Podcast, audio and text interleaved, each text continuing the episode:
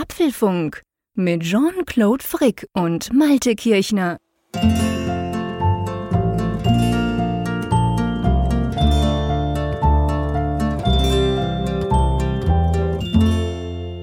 Folge 309 des Apfelpunkt Podcasts. Und jetzt muss ich ganz besonders aufpassen, denn man ist ja in der Routine drin, dass man dann so diese Jahreszahl dann, wenn man sie einmal drauf hat, das ganze Jahr durchzieht und dann kommt das neue Jahr und dann passiert einem gerade am Anfang immer, dass man noch die alte Jahreszahl sagt. Deshalb aufgenommen am Mittwoch, 5. Januar 2022. Ich habe es hingekriegt. Und äh, ja, wir haben uns zwar schon gesehen, lieber Jean-Claude, in Apfelfunk am Hörer, aber trotzdem auch auf diesem Wege, denn wir wissen ja, beileibe nicht alle schauen sich ja unsere schönen am Hörerfolgen auf YouTube an. Dir und euch da draußen ein frohes neues Jahr. Ja, danke vielmals. Das gebe ich natürlich gleich zurück. Einerseits an dich, andererseits natürlich auch an unsere große Hörerschaft da draußen. Ich hoffe, ihr seid alle gut ins neue Jahr gekommen, habt die Festtage genießen können.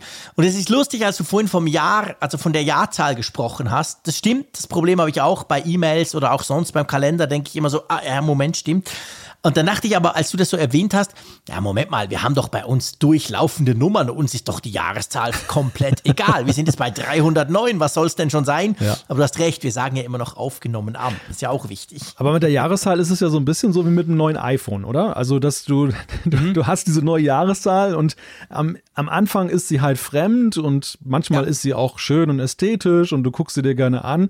Aber so nach einem Monat, ja, merkst du halt nichts mehr, hast dich dran gewöhnt, ne? Das stimmt, ja, das ist so. Ich behaupte sogar, dass ich mich an die neue iPhone-Nummer schneller gewöhne als an die Jahreszahl.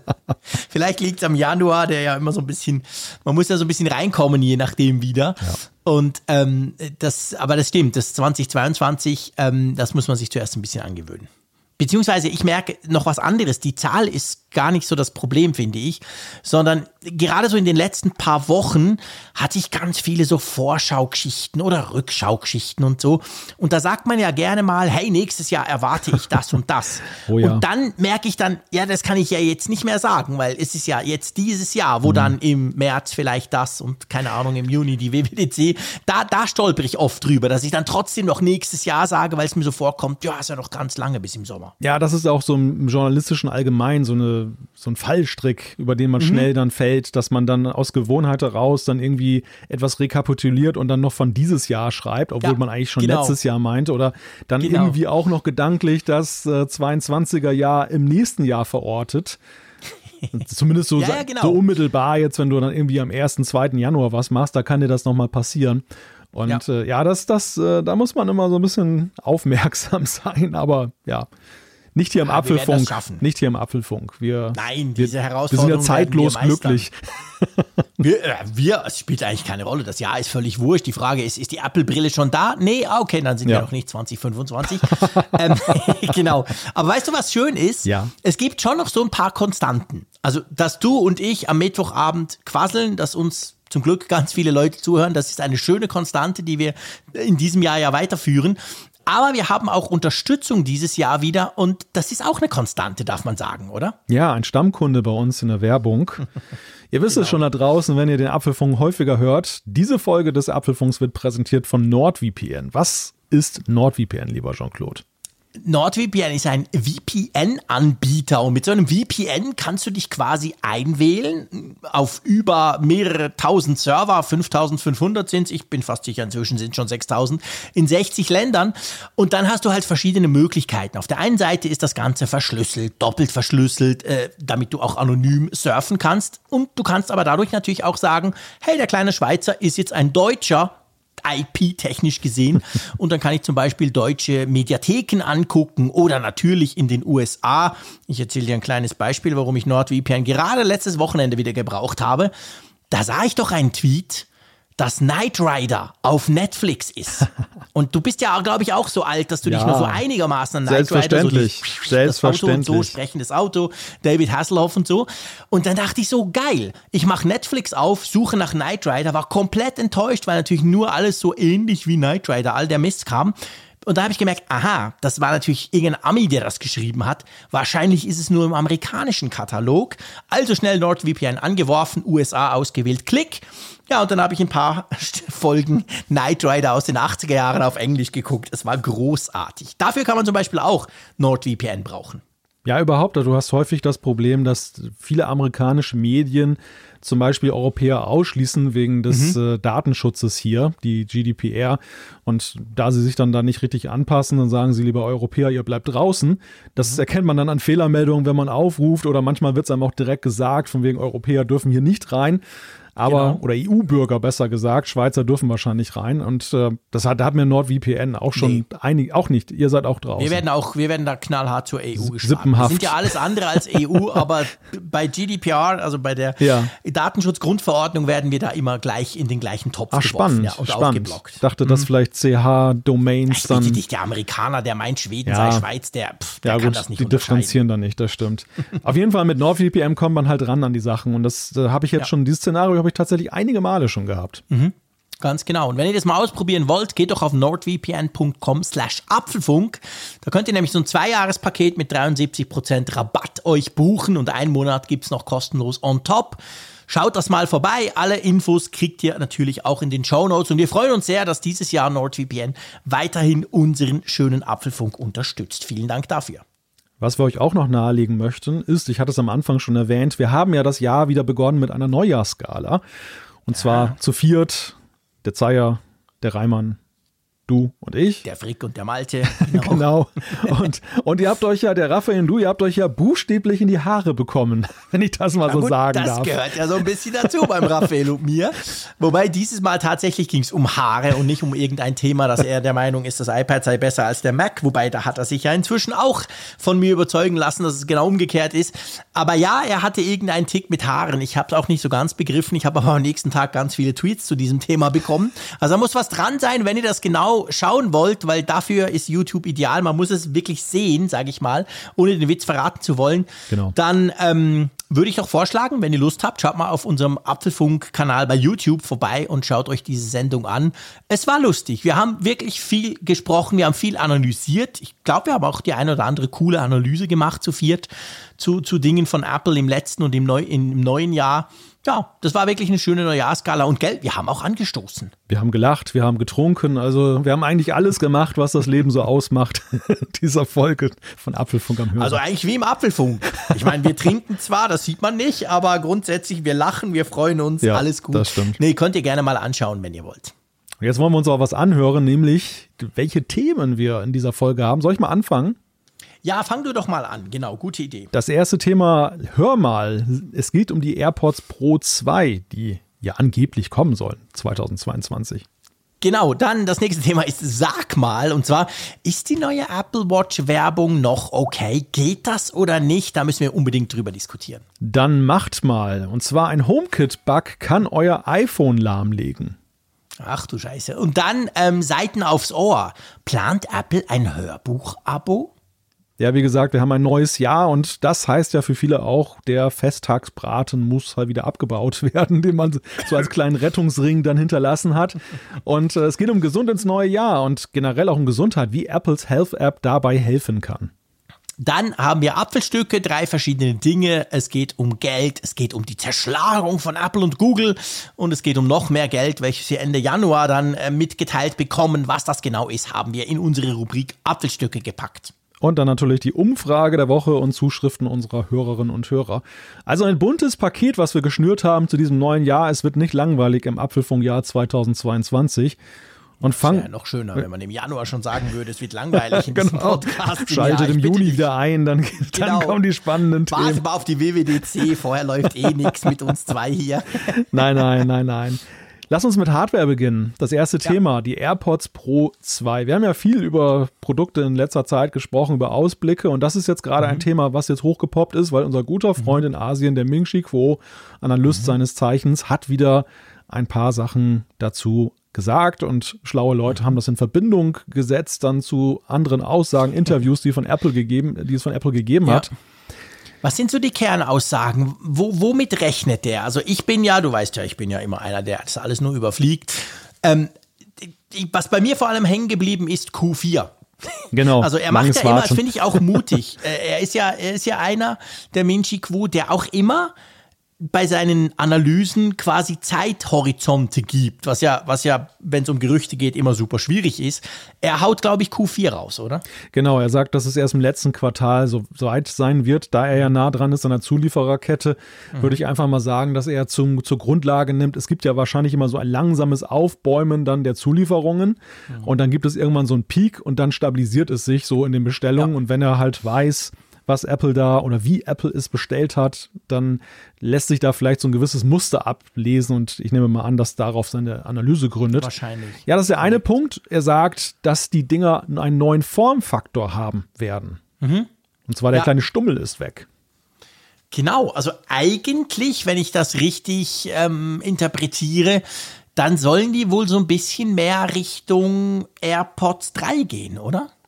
Ja, AirPods 3, ich, ich musste unweigerlich auch so ein bisschen an die Galaxy Buds denken von Samsung. Stimmt, stimmt, du hast recht, genau, die einfach so eine Art kleine Birne sind, die man sich da ins, ähm, in, in, in die Ohren drückt und, und nicht diesen, diesen ja klassischen, ja eigentlich typisch AirPod-mäßigen Stummel haben, oder? Ja, ja, findest du das denn plausibel? Ich, ich habe immer den Eindruck, ich bin so hin und her gerissen. Auf der einen Seite muss ich ja sagen, als ich diese Galaxy Buds jetzt zum Beispiel gerade Raphael nutzt hier gerne ja auch in den Videos, wenn er in Live-Übertragung ist. Und ich fand die recht sympathisch, weil sie so dezent sind. Also sie gehen ja mhm. wirklich so unter im Ohr und ähm, eignen sich damit wunderbar für solche Zuschaltungen, ohne zu zeigen, dass man halt was im Ohr hat. Mhm. Gleichzeitig habe ich aber den Eindruck, sie sind so ikonisch, dass Apple doch eigentlich gar nicht auf dieses Design verzichten kann.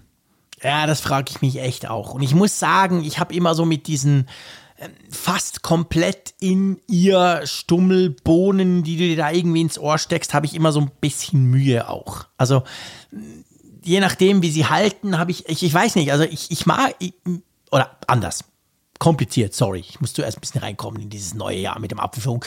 Ähm, ich habe nie ein Problem gehabt mit diesen Stummeln. Egal, ob sie noch lang waren, wie bei den ersten AirPods, ob sie dann mit den AirPods Pro kürzer wurden oder mit den AirPods 3 ein bisschen anders oder vielleicht, also ich, die haben mich eigentlich nie gestört. Ich habe sie aber auch nie genutzt. Also es gibt ja diese Touch- bzw. Drückfunktionalität. Mhm. Habe ich tatsächlich nie. Kein einziges Mal, seit ich AirPods habe, habe ich an den Dingern irgendwie rumgedrückt.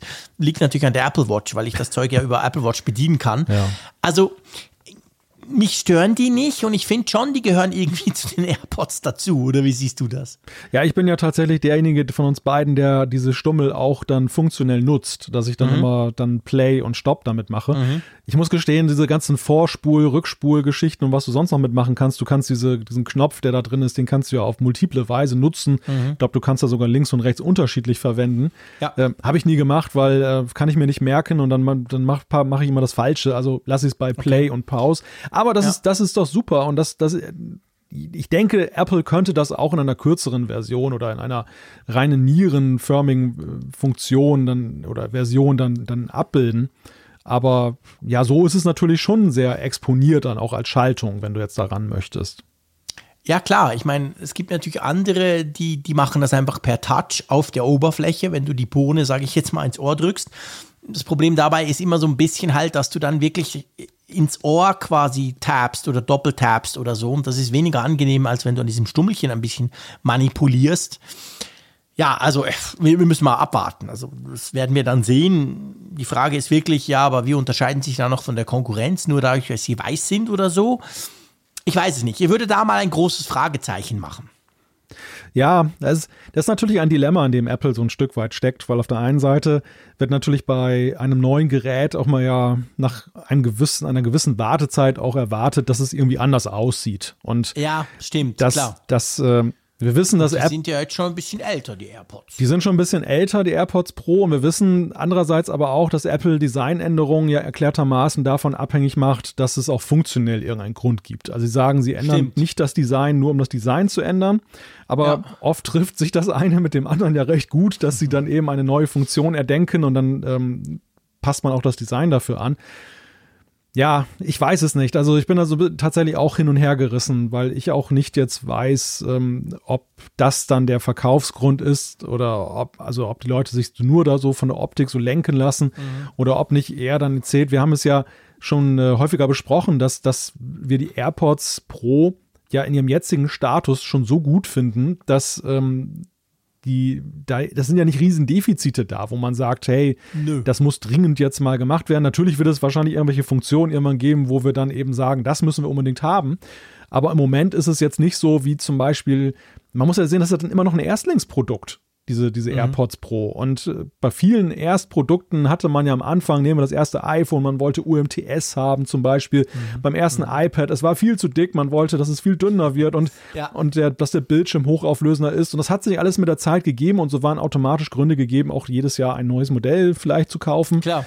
Aber genau. das ist ja hier nicht der Fall. Also ich habe die Dinger nach wie vor fast täglich im Einsatz und ich bin super zufrieden damit. Ich auch, absolut. Also großartige Kopfhörer, kein Thema.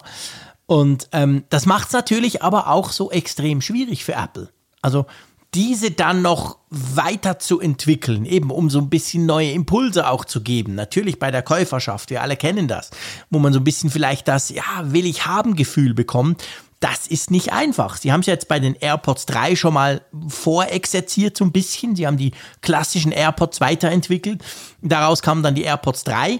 Da war es, behaupte ich mal, einfach ein bisschen einfacher, weil man die AirPods Pro ja so ein bisschen als, ich sage mal, als Blaupause nehmen konnte. Die waren ja von Anfang an anders als die normalen AirPods.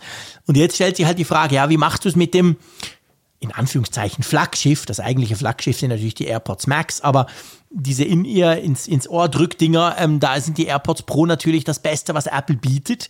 Und wie kriegst du das hin, dass die dann eben noch besser sind und auch mhm. die Leute, die vielleicht kaufen wollen, das ist schon schwierig. Ja, ja ich würde schon trotzdem weiterhin sagen, dass die AirPods Pro das Bestseller-Flaggschiff sind, was die, das auf jeden was Fall. die Ohrhörer angeht. Da werden die Macs natürlich nie das nee, einholen, aber ich habe das jetzt rein qualitativ audiotechnisch Ja, ja da, da gebe ich dir recht. Da sind sie funktional. Bestseller sind die das, definitiv. Genau. Apple hat zwei Flaggschiffe, aber es ist schon bemerkenswert, dass Apple ja auch darauf verzichtet hat, bei den AirPods, ähm, also selbst bei den AirPods sind sie ja recht konservativ gewesen, was die Weiterentwicklung anging. Da, da waren die Zyklen mhm. ja auch relativ groß zwischen den einzelnen Absolut. Versionen. Und jetzt bei den Pros, ähm, sie, sie kommen ja nicht mal in Versuchung, irgendwie jetzt einfach nur zu sagen, hey, da ist jetzt der H2-Chip zum Beispiel drin, wie man es ja bei anderen Geräten macht, sondern sie gehen ja selber schon davon aus, dass da eben dann doch eine größere Message dahinter stecken muss, dass man eben sagen kann, okay, jetzt gibt es eine neue Generation von denen. Ja, ja, absolut. Genau, das ist der Punkt. Jetzt neben dem Form Formfaktor, der sich eventuell ändern könnte, ist es ja noch so, wir kriegen ja auch noch so ein paar Funktionen. Zum Beispiel munkelt man vom Support für Lossless Audio, ALAC nennt sich das. Aber der würde dann irgendwie, weil das im Moment, also der würde nicht über, über Bluetooth funktionieren, weil einfach die Bandbreite zu gering ist von Bluetooth. Wie soll denn das gehen? Ja, man nimmt an, dass Apple dann wahrscheinlich irgendwie eine eigene Technologie dann on the top nutzt. Das ist ja, das ist ja nicht ohne Präzedenz, weil die, mhm. die AirPods an sich sind ja auch so ein Beispiel dafür, jetzt bei der Konnektivität mit dem iPhone, dass sie ja. zwar grundsätzlich auf äh, einer allgemein verfügbaren Technologie, nämlich Bluetooth, basieren, aber dann eben diese ganze, dieses einfache Pairing und dieses Anzeigen der Informationen auf dem iPhone, das macht Apple dann ja mit so einer noch on the top Handshake-Technologie sozusagen. Genau, ja. Und warum sollten sie nicht auch eben bei der Übertragung von Daten eben zwischen den Geräten dann eben noch auf einen eigenen Standard on the top, also obendrauf setzen? Mhm. Das, das wird gemunkelt. Es gibt ja ein recht verräterisches Interview, das da geführt wurde mit äh, einem führenden äh, Entwickler aus der Audioschiene von, von Apple, der halt dann beklagt hat, dass der Bluetooth-Standard nicht so wirklich ja. dem Genüge leistet, was Apple sich davon verspricht. Und äh, daraus deutet man jetzt halt, dass das ja eigentlich ganz gut zusammenpasst, dass sie eben dieses Lossless Audio dann integrieren möchten, weil sie ja gerade mit sehr viel Aufwand ja auch ihren gesamten Katalog darauf umgestellt haben. Ja, ja, klar, absolut. Also das war ja genau der Punkt, dass man eigentlich gesagt hat, ja, schön und gut, aber warum kann ich das denn im Moment so nicht nutzen, quasi die, die, die volle Bandbreite, die volle Qualität. Also das wäre sicher spannend, dass sie da etwas machen.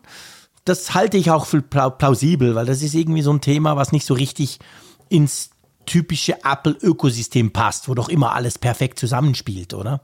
Ja, das passt, ganz, das passt ganz gut zu Apple. Aber die Frage, die ich mir natürlich stelle, ist, ich, ich weiß, diese Frage wird draußen sehr polarisieren. Wir haben ja wirklich einige Zuhörer, die, oder Zuhörerinnen und Zuhörer, die sehr audiophil sind und dann natürlich ganz hohe Maßstäbe da haben und die sich vielleicht auch freuen werden. Ich glaube, das Gros der Nutzer wird vielleicht denken, Lossless Audio, cool, das muss ich haben, aber werden dann wahrscheinlich feststellen, so, naja, okay, so riesig ist der Unterschied jetzt nicht. oder? Ja, ja, absolut. Ja, klar. Also das, da dürfen wir uns sowieso nicht auf, die, auf diese Diskussion auslassen. Nee, nee. Weil, ähm, ja, das ist immer ein bisschen schwierig. Ähm, ich frage mich dann auch, ob man es hört, aber wir, werden wir natürlich testen. Wir würden dann die AirPods Pro, die wir schon haben, natürlich mit dem gleichen Inhalt ähm, vergleichen mit den neuen und dann mal gucken, ob man da was anderes hört. Ja. Jetzt gibt es noch so ein Ladecase-Thema, Gerücht. Mhm. Das soll künftig Geräusche machen. ja, aber, aber wie, wie bitte Geräusche? Also es macht schon Geräusche, wenn ich es ganz fest zuklappe, aber was Geräusche? Was für ein Geräusch? Ja, das soll letzten Endes dann eben für die Wo, Wo ist-Technologie, wir hatten ja vor kurzem mal darüber gesprochen, über dieses Wo ist-Netzwerk und dass man ah. Sachen wiederfindet, sollen sie dann auch, soll das Case dann auch Geräusche machen können, sodass du das dann eben wiederfindest, das, das, das Charging Case. Ah, alles klar. Ja, also piepen oder so, damit du weißt, ah, hier ist es. Genau. Ja, ist eigentlich naheliegend, oder?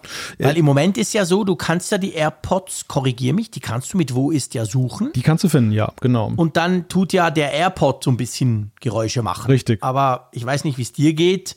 Meine Ohren nach 30 Jahren Radio sind natürlich vielleicht nicht mehr die besten, aber ich höre das dann selten, jedenfalls wenn es ein bisschen weiter weg ist.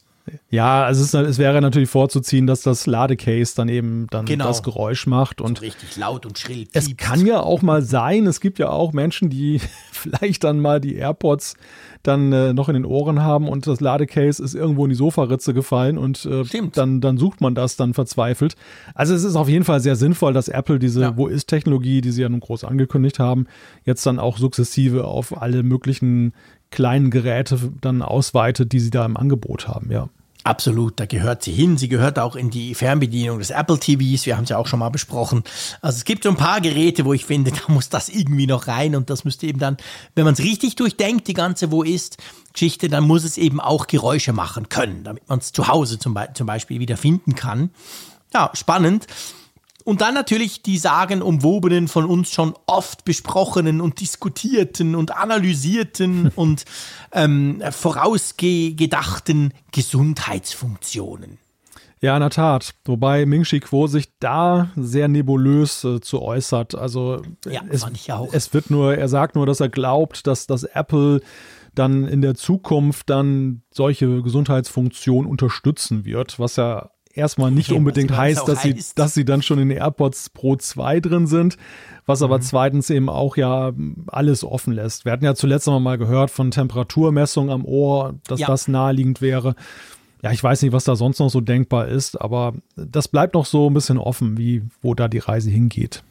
Genau, ja. Also das fände ich übrigens cool. Also so, so, ähm, da brauche ich kein Fiebermesser, weißt du? Ja. Ich habe sowieso die AirPods immer im Ohr. Dann kann ich mal kurz einen Check machen. Warum eigentlich nicht? Fände ich, fände ich ganz praktisch. Kriegst du eine Notifikation, ja. wenn du heiß läufst? Ja, ja genau. Dann Bevor kriegst du eine Notifikation, hey, trink mal was oder fahr mal ein bisschen runter.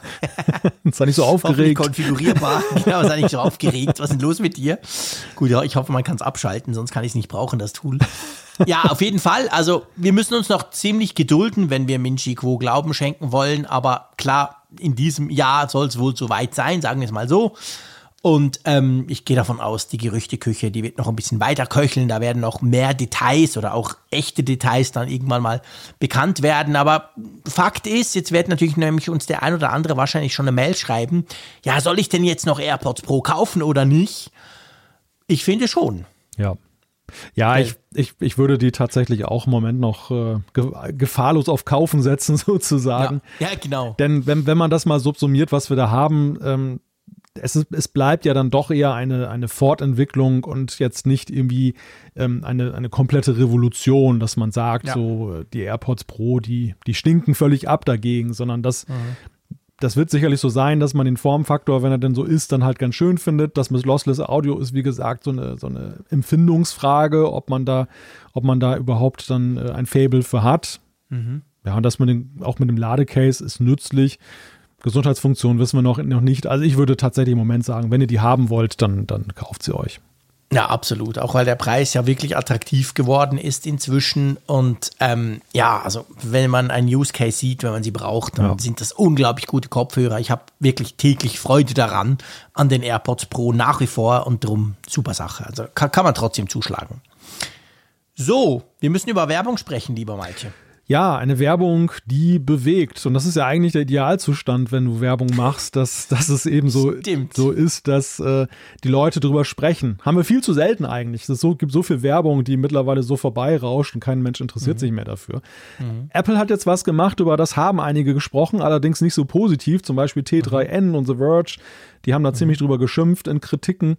Es geht um eine Werbung für die Apple Watch und dabei mhm. insbesondere diese Emergency-Funktion, diese Notruffunktion, mhm. die ja wahlweise automatisch auslöst oder ja. aber eben durch den Nutzer betätigt wird. Man kann ja zum Beispiel einstellen, dass durch heftiges Klicken auf dann diesen flachen Button ein Notruf mhm. ausgelöst wird und dann genau. wird man automatisch mit dem Notruf verbunden und kann dann eben sein Problem schildern. Die Uhr sendet auch noch Daten zum Standort und so weiter und so fort. Mhm. Apple hat das jetzt zum Thema gemacht und zwar mit echten Fällen augenscheinlich. Also es, man, ja. man hört, man sieht im Grunde genommen nichts. Man sieht, man sieht jetzt zum Beispiel das Wasser und dann wird eingespielt, wie jemand anruft, äh, der irgendwie rausgefahren äh, ist, dann irgendwie mit einem Paddelboot oder einem Kanu und ist dann irgendwie abgedriftet und braucht dann Hilfe, weil er aus eigener mhm. Kraft nicht mehr zurückkommt. Wir haben jemanden, der im Wald unterwegs ist, der gestürzt ist und die Uhr ruft dann an und, und äh, sagt dann der Notrufzentrale, dass da dieser Sturzalarm losgegangen ist und der reagiert mhm. nicht mehr, inklusive Koordinaten. Mhm. Ich habe die schon auf Twitter gesehen die ganze Zeit, diese ja. Werbung, muss ich sagen. Die begegnen mir immer wieder. Also Apple fährt das offensichtlich relativ groß im Moment. Ja, ja, die machen das relativ groß. Und, und wo ist jetzt die Kritik? Ja, die Kritik ist, dass Apple jetzt sich da an diesen, ja, an diesem menschlichen Leid sozusagen da profilieren will. Dass, dass, äh, dass das eben ein zu pikantes Thema sei, um es eben für Werbung zu missbrauchen oder um den Leuten einzureden, sie bräuchten unbedingt eine Uhr, ähm, das, um dann eben dann in solchen Situationen dann eben klarzukommen. Es wird einfach ein bisschen als pietätlos bezeichnet mhm. in diesen Kritiken, mhm. die man da lesen kann. Ja, und damit kommen wir schon zur Bewertung, nicht wahr? Ja, ja, genau, genau. Also ich, ich muss sagen, mich hat das nicht gestört ich muss auch sagen, ich finde das ja auch eine der coolsten Funktionen, ja nicht der coolsten, aber ich finde das eigentlich eine mega gute Funktion, dass, ich, dass man das hat. Ähm, dass man einfach, ich meine, mach mir keine Illusion, ich gehe jetzt nicht in die Berge mit Turnschuhen und denke, ja, aber eine Apple Watch kein Problem. So nicht, aber du weißt ja nie, also grundsätzlich, du weißt, ich habe Rheuma und ein paar andere doofe Krankheiten, ich laufe nicht mehr ganz so gerade, wie ich das früher gemacht habe. Ich bin auch schon übel umgefallen und das ist zum Beispiel was, da finde ich es jetzt nicht so schlecht, wenn ich die Apple Watch dabei habe. Ähm, auch wenn ich denke, ja, okay, so fest, dass ich dass, dass, dass es nicht merke und die mich, die mich quasi irgendwo rausreißen muss, wäre es wahrscheinlich nicht. Aber also von dem her gesehen äh, finde ich das gut und fand, ich habe das auch nicht so negativ wahrgenommen auf Twitter, als ich diese Werbespots gesehen habe. Aber es ist natürlich so quasi also ich finde es ein bisschen übertrieben zu sagen, Apple werbt, so, wirbt damit, dass wenn du die Apple Watch nicht kaufst, kannst du sterben. So wird es ja ein bisschen vorgeworfen mhm. quasi, vereinfacht ausgedrückt. Und das finde ich übertrieben. Also so habe ich das nicht gesehen. Aber man kann es natürlich so lesen. Das ist schon so. Wie siehst du das? Ja gut, man könnte auch sagen, wenn du kein Telefon hast und dein Haus brennt, dann kommt die Feuerwehr nicht. Das ist Na natürlich eben. auch eine relativ genau, also logische Schlussfolgerung. Ja, ich, also ich weiß nicht, bin, bin da so, ähm, nee, ich bin eigentlich nicht hin und her gerissen. Ich, ich, ich habe, als ich das bei T3N gelesen habe, habe ich gedacht, irgendwie was für ein Unsinn. Also. Mhm. Ja, ich auch. Ging mir genau gleich. Weil ich hatte tatsächlich, hatte tatsächlich die Werbung vorher auch auf Twitter, glaube ich, gesehen oder auf mhm. Facebook. Mhm. Der Algorithmus hat es dann irgendwie dann reingespült und habe mir das angesehen. Ich fand es tatsächlich eine sehr eindrückliche Werbung. Das muss ich schon mhm. sagen. Das, das, ja, absolut. Das, das ging dann schon so ein bisschen nahe und wie gesagt, Werbung, die bewegt, das hat man in diesen Tagen ja selten. Aber ich habe gedacht, das ist schon, das ist schon schlau, wie sie das, wie sie das jetzt einfach mal dann da visualisieren, ohne dass es abstrakt mhm. bleibt. Man konnte sich halt in diese Szenarien durchaus mhm. hineinversetzen. Und ich musste sagen, dass ich die Apple Watch auch deshalb eigentlich wertschätze. Also ich finde, das ist das Fun ist von den vom funktionellen das sinnvollste fast schon. Alles andere ist zwar nice ja, to auch. have, dass ja, ich dann genau. meine Notifikationen kriege und dass ich da ein mhm. bisschen Fitnessspielereien machen kann, aber es ist natürlich nicht lebensnotwendig. Das ist bequem, genau. Aber, aber da, dass ich die Apple Watch habe, zum Beispiel mit dem Sturzsensor und wenn ich bewusstlos werde, ruft die irgendwo an oder mhm. funkt meinen Notfallkontakt an ich finde, es ist tatsächlich schon irgendetwas, was ja auch so ein bisschen life-changing ist, was ja, ja, dann eben, ja, als wir das nicht hatten, äh, dann hätte das halt auch ins Auge gehen können. Das wussten wir alle. Und mhm. das heißt ja auch nicht, dass man jetzt dann da nie mehr ohne Apple Watch aus dem Haus gehen soll, aber ich finde es eben andererseits eben auch, es spricht für diese Apple Watch. Und warum soll man das, warum soll man damit nicht werben können? Es ist ja jetzt nicht, es wird ja nicht gesagt, dass, dass diese Leute dann tot wären, wenn es jetzt äh, anders gelaufen wäre. Es hätte genauso gut natürlich bei dem Paddler ja auch jemand anderes noch sehen können und hätte die Notrufzentrale ja, ja, genau. anrufen. Das wird ja nicht ausgeschlossen. Es waren ja keine das Fälle, die, die jetzt eindeutig so waren im Sinne von, ohne Apple Watch wäre gar nichts passiert. Genau. Und das ist so ein bisschen meine, nicht ein bisschen, sondern das ist meine Kritik an der Kritik, dass quasi daraus dann quasi der Spruch abgeleitet wird, hast du keine Apple Watch, bist du tot oder stirbst du oder kannst du sterben. Das finde ich eben nicht. Also es sind reale Fälle, klar, das sind natürlich krassere Fälle, als wenn einer beim Fußballspielen kurz stolpert. Fair enough. Aber ja, also wie gesagt, ich finde das eine großartige Funktion die, die so durchdacht auch kein anderer hat. Das, das, da merkt man halt die, die, die jahrelange Erfahrung, die Apple in dem Bereich hat, dass sie sich, ich sag mal, trauen, so eine Funktion einzubauen. Du musst das ja auch entsprechend so machen. Du willst ja dann nicht, dass, dass hunderttausende Apple Watches ständig irgendwie den Notfall, Notruf äh, wählen. Du musst dich auch verlassen können, dass es, dass es gut funktioniert und das kann Apple. Und ich finde das eben nach wie vor eine der besten Funktionen und mich stört diese Werbung in keiner Art und Weise. Muss ich wirklich sagen. Ja. Ja, mich hat eher die Frage bewegt, ich meine, viele oder fast alle haben da drunter geschrieben, auch in den Kommentaren, die es gab, dass, dass sie das irgendwie seltsam fanden, die Kritik und manche unterstellten mhm. auch Clickbaiting und so weiter und so ja, fort. Ich habe mich eher gefragt, ähm, um da nicht nur Emotionen reinzubringen, wo kommt denn eigentlich dieser Reflex her, dass man so kritisiert? Also weshalb, weshalb ist es anstößig, über so eine ja, Lebensthema dann zu, zu sprechen. Und ich glaube, das hat auch ein Stück weit damit zu tun, dass es in, mit Blick auf Technologie immer noch dieses verbreitete Gefühl gibt, Technologie muss oder ist, ist, dient vor allem der Unterhaltung, ist vor allem so, so ein mhm. Ding, ähm, Stimmt. dass das ähm, aus diesem nicht ernsten Bereich halt kommt. Ja. Und hier ähm, ist es halt der, der Tabubruch, der für einige da begangen wird, ist, dass plötzlich gesagt wird, Moment mal, Technologie ist eng verknüpft mit eurem Überleben. Also mhm. Und ähm, mhm. ich glaube, es gibt allgemeine Scheu, über sowas zu reden. Bei Autos ist es ja zum Beispiel auch so. Du hast diese Notruftasten ja mittlerweile. Mhm. Ich glaube, sie sind sogar schon vorgeschrieben jetzt in Zukunft. Ja, die, sind, dass die du, müssen in neuen dass, Auto drin genau, sein. Genau, dass, dass du da so eine Notruftaste hast äh, oder beziehungsweise sogar eine automatische Alarmierung. Mhm. Da wirbt oder da wird nicht sehr aktiv mit geworben. Ich habe zumindest noch, nee, noch nicht gesehen. Aber Stimmt. vielleicht ist das eben tatsächlich diese Scheu, ne? dass man sagt, hey, also ein Auto ja, kann. Das könnte sein. Ein, ja. Natürlich könnte auch ein anderer Autofahrer die Notrufzentrale anrufen, weil er sieht, dass du im Graben gelandet bist, aber ja, es gibt eben auch viele Szenarien, wo eben dann auch viel Zeit gewonnen werden kann damit. Und ich finde mhm. Technologie da einfach sinnvoll. Und warum soll man nicht darüber sprechen? Und ja, finde ich auch. Also ich sehe das, ich sehe das hundertprozentig ganz genau gleich wie du. Es ist nicht alles Spiel und Spaß. Seien wir ehrlich, gerade in diesen Zeiten merken wir das ja. Aber ähm, ich finde das auch. Also da kann man durchaus, ich finde das nicht pietätlos, damit zu werben, wenn man sowas hat, wenn man so ein Feature hat. Ich meine, Apple hat natürlich auch schon, sie haben ja auch schon damit, jetzt nicht im Sinne von Werbekampagnen, aber mit den Gesundheitsfunktion, erinnerst du dich vielleicht mit diesen, hey, ähm, jemand hatte, die, die Uhr sagt, hey, dein Herz, irgendwas ist nicht gut, du gehst zum Arzt und der sagt, boah, zum Glück haben sie. Da gibt's ja auch verschiedene Stories, die wurden natürlich in den Medien gespielt, ganz klar. Da wurde vielleicht nicht so platt damit geworben, aber ich finde diese Funktionalitäten A, super, super sinnvoll, B, mega wichtig. C erstaunlich für ein ja dann doch im Verhältnis günstig, so günstiges Gadget wie eine Apple Watch. Und ich habe überhaupt kein Problem, wenn man damit ganz, ganz klassisch Werbung macht. Ja. Wirklich nicht. Ja. Gut, also ich glaube, wir müssen das nicht in die Länge ziehen. Nein. Unsere Meinung ist klar. Mich interessiert natürlich vor allem auch eure Meinung. Ihr dürft uns gerne schreiben, was ihr zu diesem Thema denkt, wie ihr das seht, ob ihr auch eher so auf der Schiene Malte Frick seid, wo ihr sagt, ja, hey, kein Problem, klar, warum? Das ist doch eine tolle Funktion. Oder ob ihr auch findet, ja, das geht zu weit oder das stellt irgendwelche ähm, Relationen her, die vielleicht so nicht sind dann lasst uns das doch bitte wissen. Wir nehmen das dann natürlich in der Feedback-Sektion wieder auf. So, Jetzt geht es um ein Security-Problem von HomeKit. Ähm, irgendwie, der, ich habe ja zum Glück auf der anderen Seite einen Entwickler, der erklärt mir das jetzt dann gleich. Oh Gott. So, so ein HomeKit-Bug kann das iPhone lahmlegen. Aber du brauchst ziemlich viel Geduld dazu, oder?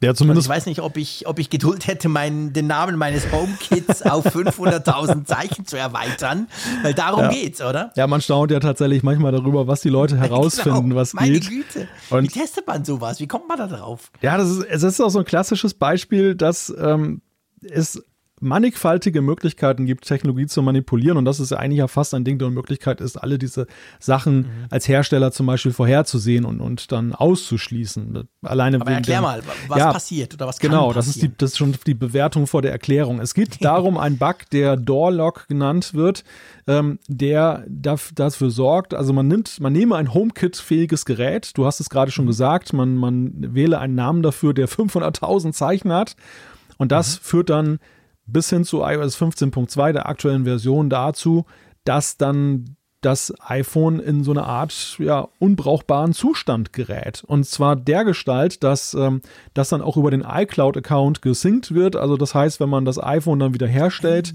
und dann, äh, sobald man sich in die iCloud einloggt, dann holt er sich wieder diesen Namen aus der iCloud und das führt dann wieder zu, diesem, zu dieser Sperre des Geräts.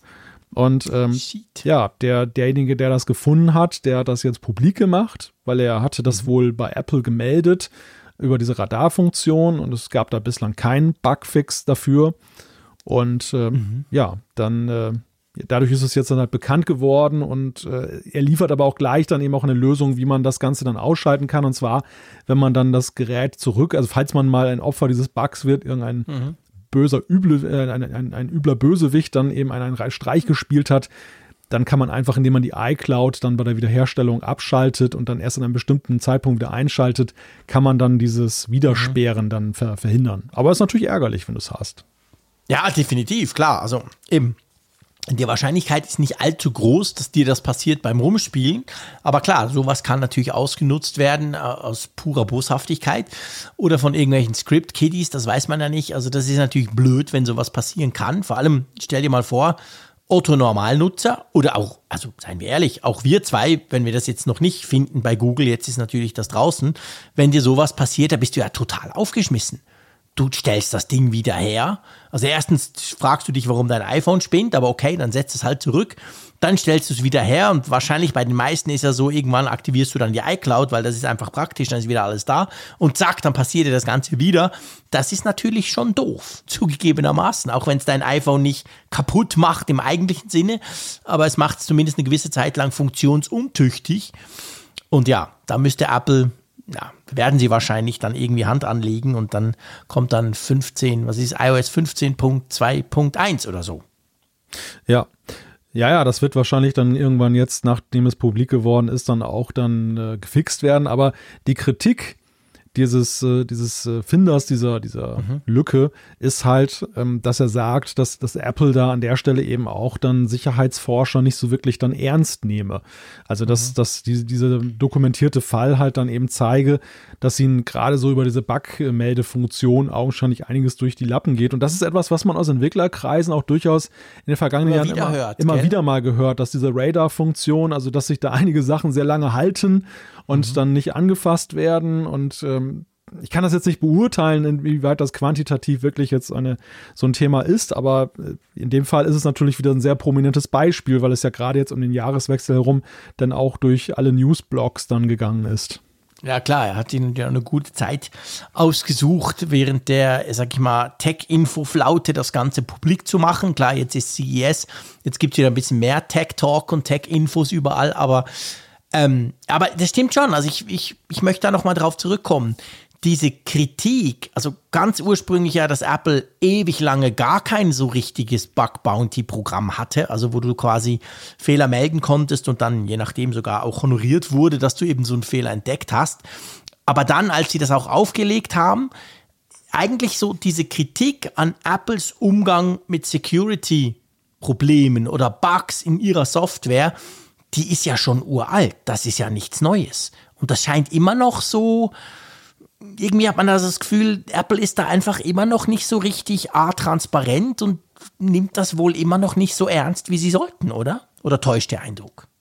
Ja, wie gesagt, es ist schwer zu sagen, inwieweit das jetzt täuscht, aber es, es ist zumindest so, ja, Transparenz ist ja manchmal nicht gerade das größte Thema von Apple. Und, ja, eben. Äh, Wahrscheinlich ist genau da das Problem. Ja, vielleicht tun sie sich tatsächlich aus ihrer Tradition heraus schwer, damit dann eben umzugehen. Und gerade die, diese Sicherheitscommunity liebt es eben auch, diese größtmögliche Transparenz, dass Klar. alles dokumentiert wird und so und, und äh, offengelegt wird, wo das Problem ist und dass es dann auch behoben wurde und so.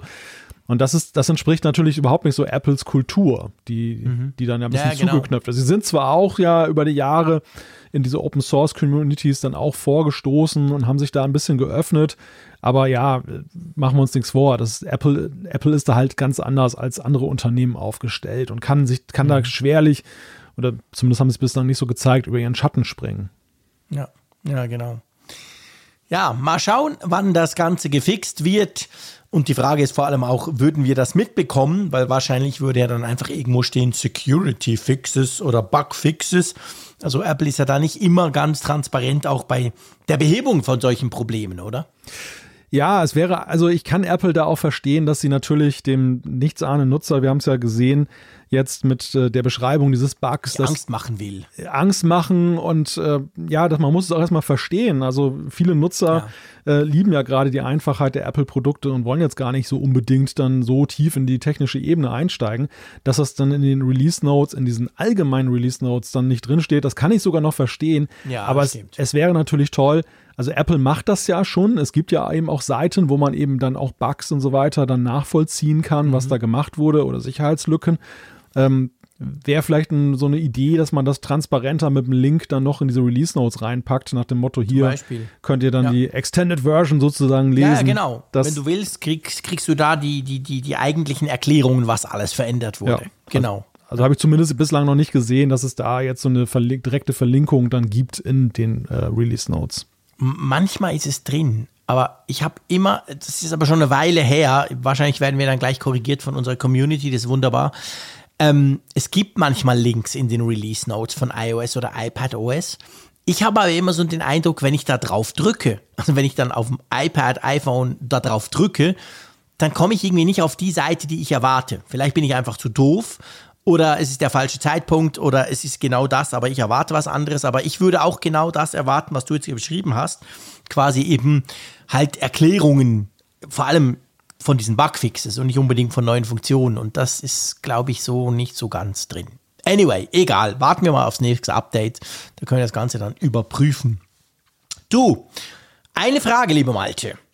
Wir haben das schon mal diskutiert, aber du weißt, mein Kurzzeitgedächtnis ist extrem kurz. Ähm, hörst du Hörbücher? Tatsächlich nicht, nein. Gell, du eben auch nicht. Ich bin ja auch so ein Typ, ich habe mich, glaube ich, geoutet vor ein paar Monaten, wo ich gesagt habe, ich habe noch nie ein Hörbuch gehört. Also anders gesagt, ich habe noch nie ein Hörbuch zu Ende gehört, weil mir das alles extrem viel zu lange dauert und ich niemals so viel Geduld habe, irgendeinem zuzuhören, der so wahnsinnig langsam spricht. Drum lese ich Bücher lieber. Aber nichtsdestotrotz, Hörbücher ist ein Riesenbusiness, nicht nur bei Amazon mit Audible, sondern auch bei anderen. Und es war ja vor einiger Zeit, ich habe jetzt die Folge nicht mehr im Ohr, aber es war, muss ein paar Monate her sein, da hat Apple eine ganze Reihe von Hörbüchern aus Apple Music rausgeschmissen. Vorher war es so, man konnte wohl das ein oder andere Hörbuch bei Apple Music hören, was natürlich cool ist, wenn du sowieso Apple Music hast. Und dadurch sparst du dir dann halt einen Kauf oder ein, ein Abo wie bei Amazon, bei, bei Audible. Und das flog dann raus. Viele Leute waren oder einige waren ziemlich enttäuscht bzw. empört.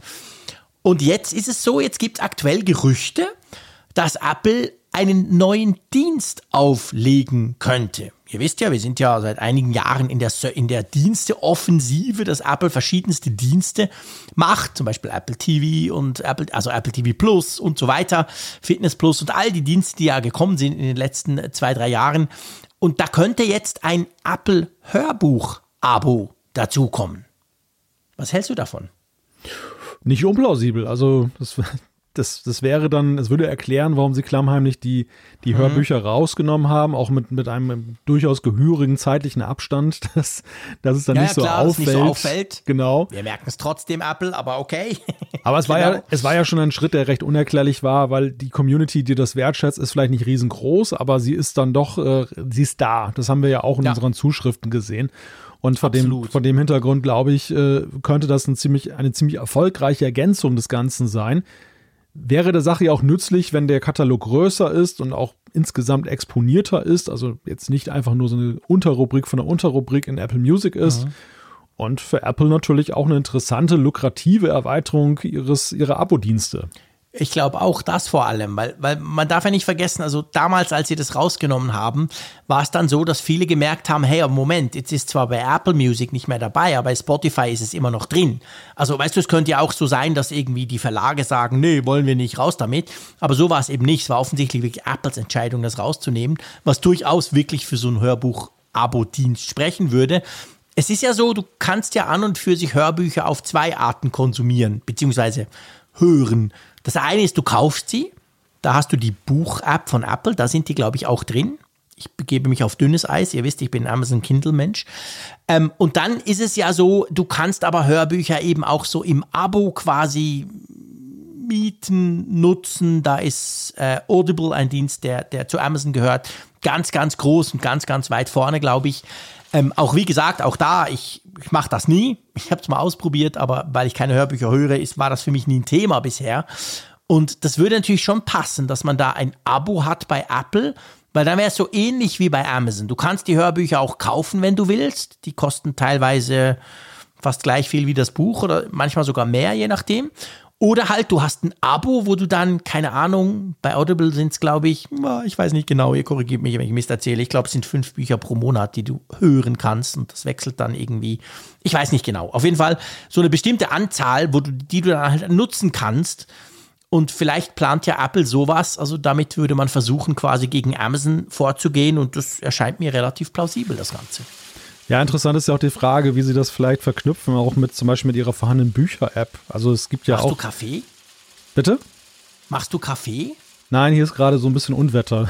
Ach so, weil das tönt lustig. Ich habe ja seit neuestem auch so eine, eine automatische, ich mache alles Kaffeemaschine. Ja. So ein, wie heißt das? Kaffeevollautomat, so Genau. nennt sich das. Der ja eben auch ähm, die Kaffeebohnen ähm, malt. Und das kannte ich natürlich als Kapselkaffeetrinker jahrzehntelang äh, nicht. Und das Geräusch hat, hat mich jetzt gerade daran erinnert. Ich dachte jetzt gerade, oh cool, der Walter hat seine Kaffeemaschine Nein, nein. angeworfen. Also es ist- Aber es ist das Unwetter. Ja, es, es ist ein, ein extremer Hagelschauer, der hier gerade auf, Oh, auf, das, auf das Okay. Studio nie, niedergeht und äh, Wow. jetzt, jetzt in diesem Moment aber auch wieder nachlässt. Aber gut, das Ja. klingt wahrscheinlich ähnlich, weil Hagel ist ja ähnlich wie Kaffeebohnen und wenn, wenn jetzt auch hier Kaffeebohnen aus dem Himmel fallen würden, wird es wahrscheinlich auch ähnlich klingen. Also, Also wahrscheinlich ist es natürlich der klassische, das klassische Problem beim Radio, habe ich mal gelernt, wenn es nicht ganz heftige Pannen sind, dann sag ja nie, dass du ein Problem hast, weil dadurch stößt du die Leute erst gerade drauf. Das Die hast du jetzt gemacht, genau. Genau, das habe ich jetzt gemacht, von dem her habe ich es natürlich falsch gemacht. Aber mich hat es eben wirklich gerade, lustigerweise hatte ich gerade total diese Assoziation, oh cool, der ist am Kaffee malen. Und ja, ich gebe zu, ich würde mir jetzt, es ist 11 Uhr in der Nacht am Mittwoch, dem 5. Januar, so ein Käffchen wäre jetzt nicht schlecht. Wärst du jetzt bei mir, wir würden zusammen Kaffee trinken, oder? ja, du hast mich jetzt auch voll auf diesen Kaffeetrip gebracht. Also hi- himmlischer Kaffee sozusagen.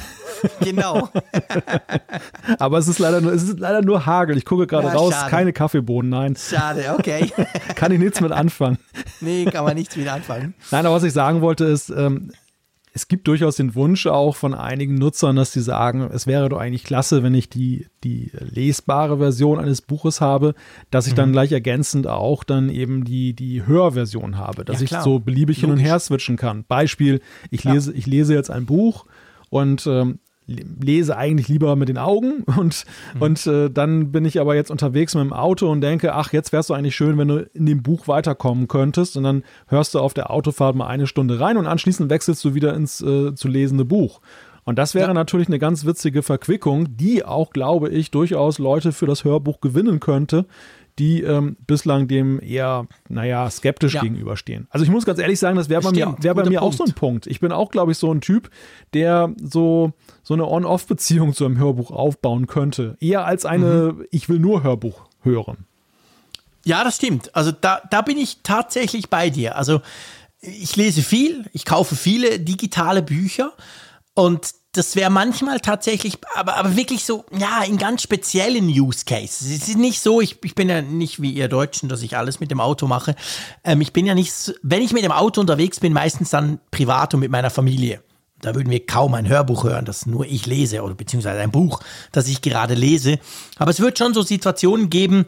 Es gibt zum Beispiel auch die Situation, ich lese manchmal ganz spät in der Nacht noch auf dem iPhone oder iPad. Ich bin da völlig frei, ist mir völlig egal, auf was für einem Gerät ich lese. Und dann schlafe ich darüber ein. Beziehungsweise ist es anders. Ich würde extrem gern noch ein bisschen weiterlesen. Aber ich bin so wahnsinnig müde, dass ich die Buchstaben gar nicht mehr richtig sehe. Und dann wäre es eigentlich ganz praktisch, sich das vorlesen zu lassen. Natürlich mit dem Risiko, dann vielleicht dabei einzuschlafen. Aber das, das wäre jetzt zum Beispiel ein Use Case, der bei mir wahrscheinlich noch weiter vorne wäre, als während dem Autofahren das Ganze zu hören. Also ganz pfiffige Ideen, die man durchaus umsetzen könnte in so einem Zusammenhang.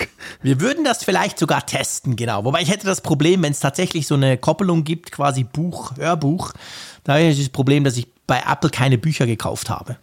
Ich habe alles bei Amazon gekauft. Und die bieten das tatsächlich an. Mhm. Wenn du dort ein Buch kaufst, dann ist es oft so, dass du unten gleich einen Link hast. Hey, willst du nicht das Hörbuch dazu für 50 Prozent, bla bla, irgendwas?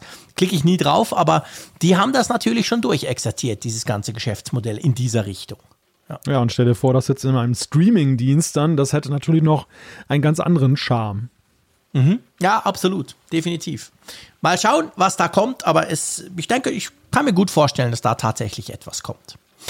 So, jetzt müssen wir, mein Lieber, hey, das sind ja richtig schwere Themen, die wir heute haben. Wir müssen über deine Gesundheit sprechen. über meine? ja, ist egal. Wir sprechen jetzt mal ganz generell über Gesundheit. Keine Angst. Keine Internas. Ja.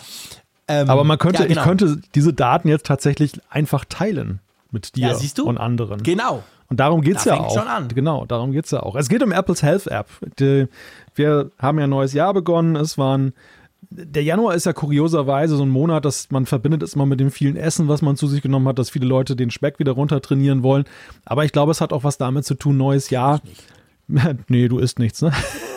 Ja, nicht so viel, dass ich, also ich bin schon vorher fett, aber ich werde jetzt nicht unbedingt fetter, nur dadurch, dass jetzt Weihnachten ist. Ja, das geht, das geht mir allerdings ähnlich. Ich glaube auch nicht, dass ich jetzt da an den Festtagen irgendwie so über die Maßen esse, dass, ähm, dass, da, dass das jetzt an den Tagen ein besonderes Problem entstehen könnte. Gell. Aber ich glaube, es ist bei vielen Menschen auch eher so, dass sie generell dann zu Beginn eines neuen Jahres sich reflektieren ja, und sagen, wo stehe ich denn eigentlich?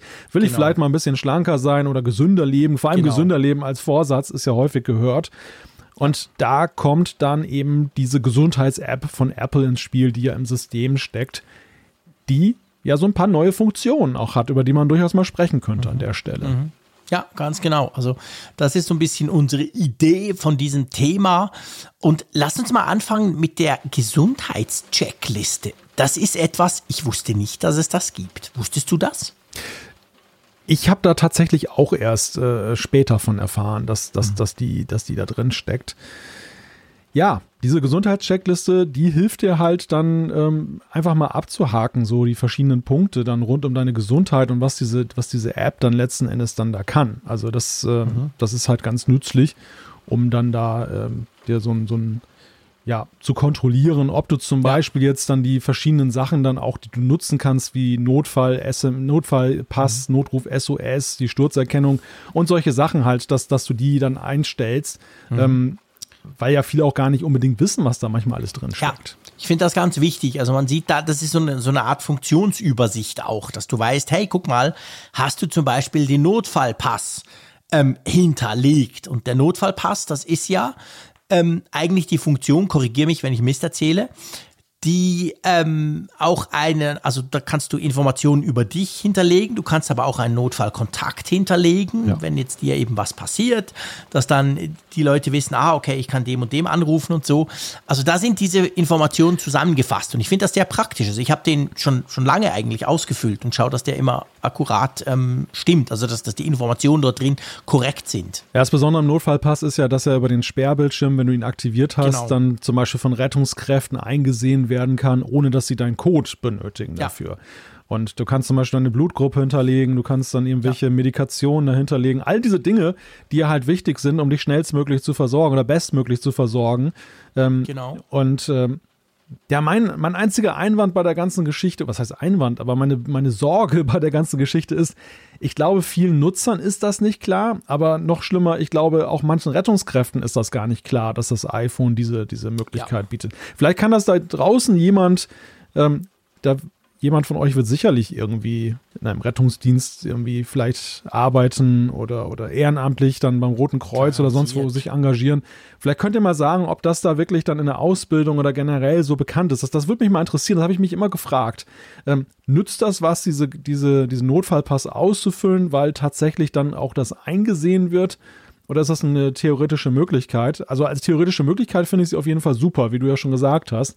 Ähm, ja. Da empfiehlt es sich durchaus, das zu hinterlegen. Ja, finde ich auch. Also das ist etwas, was sich, was sich definitiv lohnt.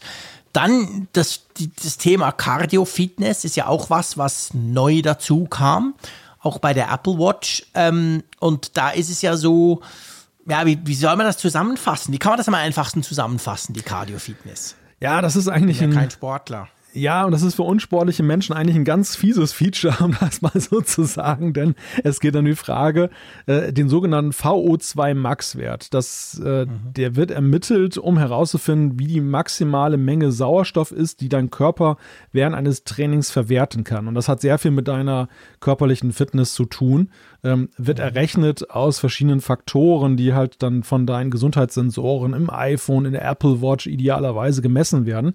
Und die werden dann zusammengebracht und du kriegst dann halt so eine Kurve angezeigt, beziehungsweise auch so eine Analyse, ob deine Cardio-Fitness sich auf einem guten Weg befindet, auf einem guten Level. Es gibt da so Werte, wo man, an denen man sich orientieren kann.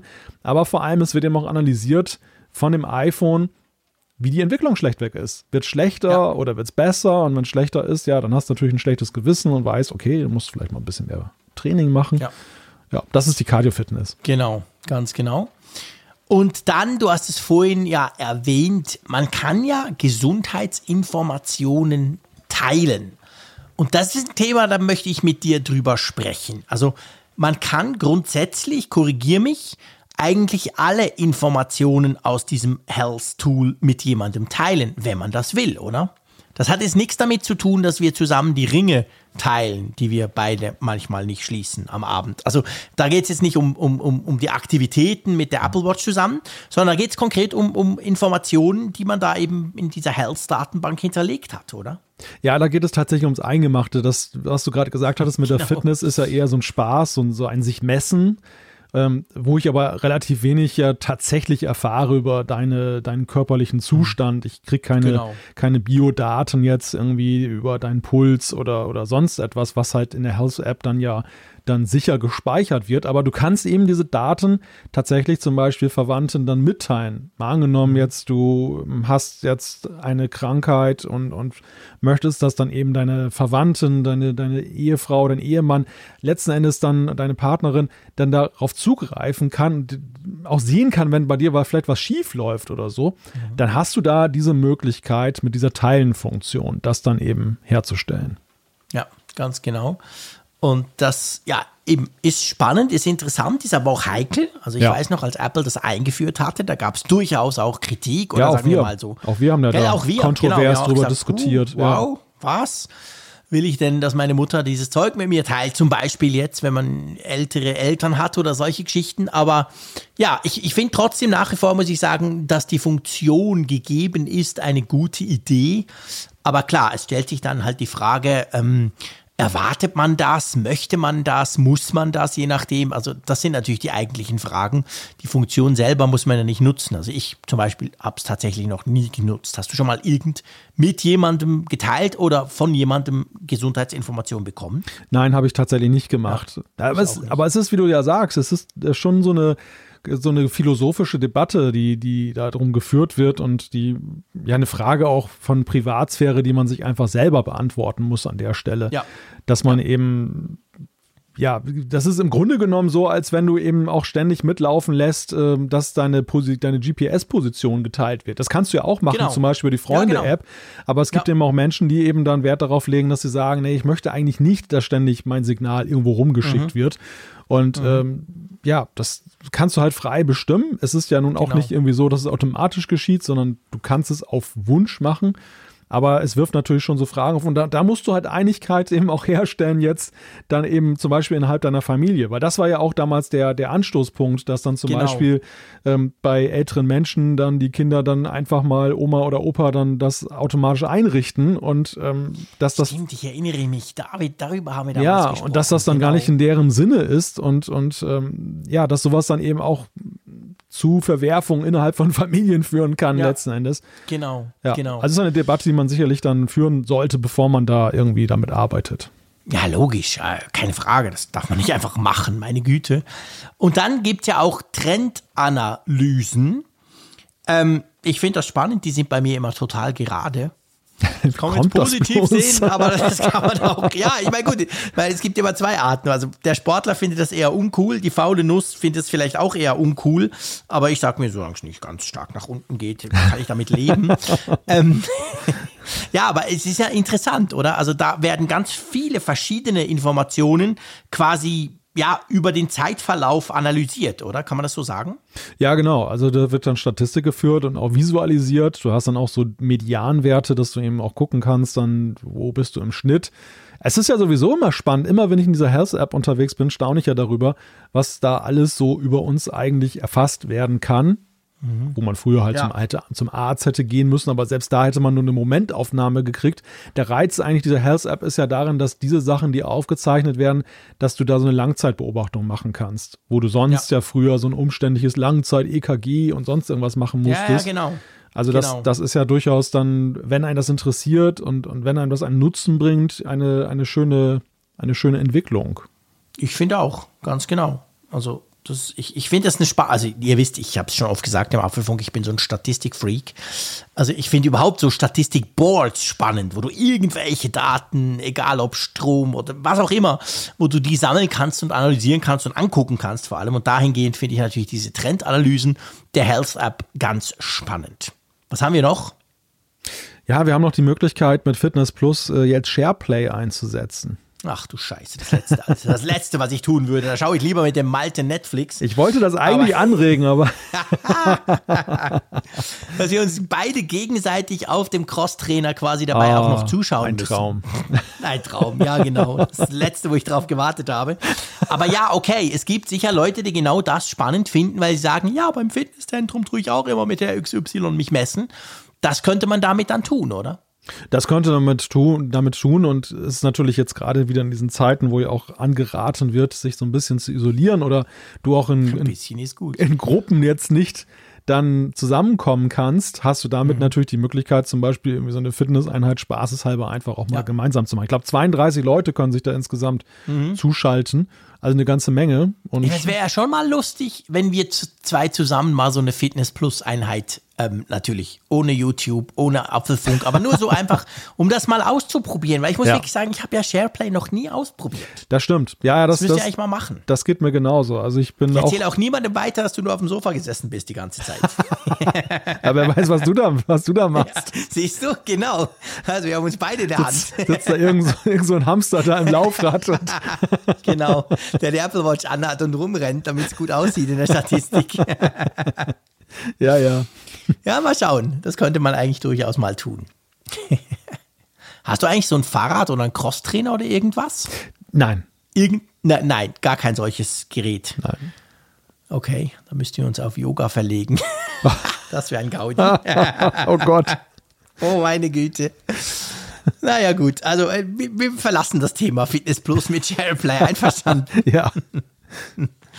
Gut, also äh, zusammenfassend kann man sicher sagen, ähm, schaut euch doch diese Apple Health App mal an, weil da ist viel gegangen. Ich muss auch sagen, für mich war die Apple Health App bisher oft so eigentlich eine Datenbank. Weißt du, was mich die Apple Health App vor allem der früheren Jahre immer erinnert hat? Mhm. An Microsoft Access. Sagt dir das was? Oh Gott, ja, das genau, sagt mir was. Genau, Microsoft Access ist ja eigentlich ein Tool, um damit auf Datenbanken es kann selber eine machen, eine lokale, aber du kannst sogar auf SQL-Server zugreifen und so Zeug. Und das musste ich früher als ITler manchmal machen. Schreckliches Ding, sieht scheiße aus und ja, aber man kann ganz viele Daten draus ziehen. Das war für mich Apple Health früher. Mhm. Einfach eigentlich nur eine Datenbank mit einem schrecklichen GUI, wo kein Mensch rauskommt. Und inzwischen muss ich sagen, hat sich Apple aber extrem viel Mühe gegeben, dass man eben diese Daten, die ja in dieser, ja, letztendlich ist ja eine Datenbank, drin schlummern, auch mit der Health App einigermaßen schön ansehen kann. Früher hatte ich so externe Apps, die auf diese Daten zugegriffen haben, damit ich irgendwie ein bisschen was sehe. Das ist heute gar nicht mehr unbedingt nötig. Und das war so ein bisschen die Idee, euch am Anfang des Jahres quasi mal wieder diese Apple Health App mit iOS 15 ein bisschen näher zu bringen, oder? Ja, das ist ein guter Gedanke. Also tatsächlich war die, die, die Health-App ja nicht sexy und sie hatte eher so einen Nee, funktionellen Charakter. Man konnte halt nachgucken, ob da überhaupt Daten erfasst werden zum Beispiel. genau. Dafür war sie nützlich und ähm, sie war letzten Endes ja immer schon sozusagen dieser Hub, in der, in dem die Daten zusammenlaufen, wo Genau. sie sicher dann auch dann, dann aufbewahrt werden. Um, um sie dann aber damals war es tatsächlich ja so, ähm, dass dann eben die Dritt-Apps die erste Wahl waren. Apple Genau. hat jetzt so ein bisschen Gefallen daran gefunden, selber halt dann diese Auswertung dann da zu machen. Ja. Genau, und das Gute ist ja auch dran, ich, an dem Prinzip hat sich ja zum Glück nichts geändert, zwar schon früher ja so, dass externe Apps, je nachdem auch externe Hardware, je nachdem, was du, was du, was du nutzt, kann ja ihre Daten da reinschreiben. Also ich habe zum Beispiel diesen Schlaftracker von Whitings, diese Matte, die ich unter meinem, unter meiner ähm, Matratze liegen habe, die extrem gut arbeitet und die schreibt die ganzen Schlafinformationen zum Beispiel direkt in die Apple Health App oder eben in diese Health Datenbank auf dem iPhone rein. Und dann kannst du sie eben, wie du sagst, früher habe ich sie meistens über eben diese Apps dieser Hersteller dann ausgelesen. Inzwischen kann man das aber alles auch in der Health App nachschauen. Also das ist schon so der, der, die Zusammenfassung all dieser Gesundheitsdaten, die da anfallen können von Apps, von Diensten, von was auch immer. Das alles bündelt sich in dieser Health App. Und ich finde, die wurde viel, viel schöner. Sie ist noch nicht perfekt, muss man auch sagen. Ja. Gibt noch ein paar Dinge, die ich finde, da machen es andere Apps besser. Ich habe zum Beispiel so eine App, die, die meinen Herzschlag besser darstellt. Also, wo du wirklich diese Infos alle kriegst, die hat ja die Apple Watch und die schreibt dir auch in diese Datenbank.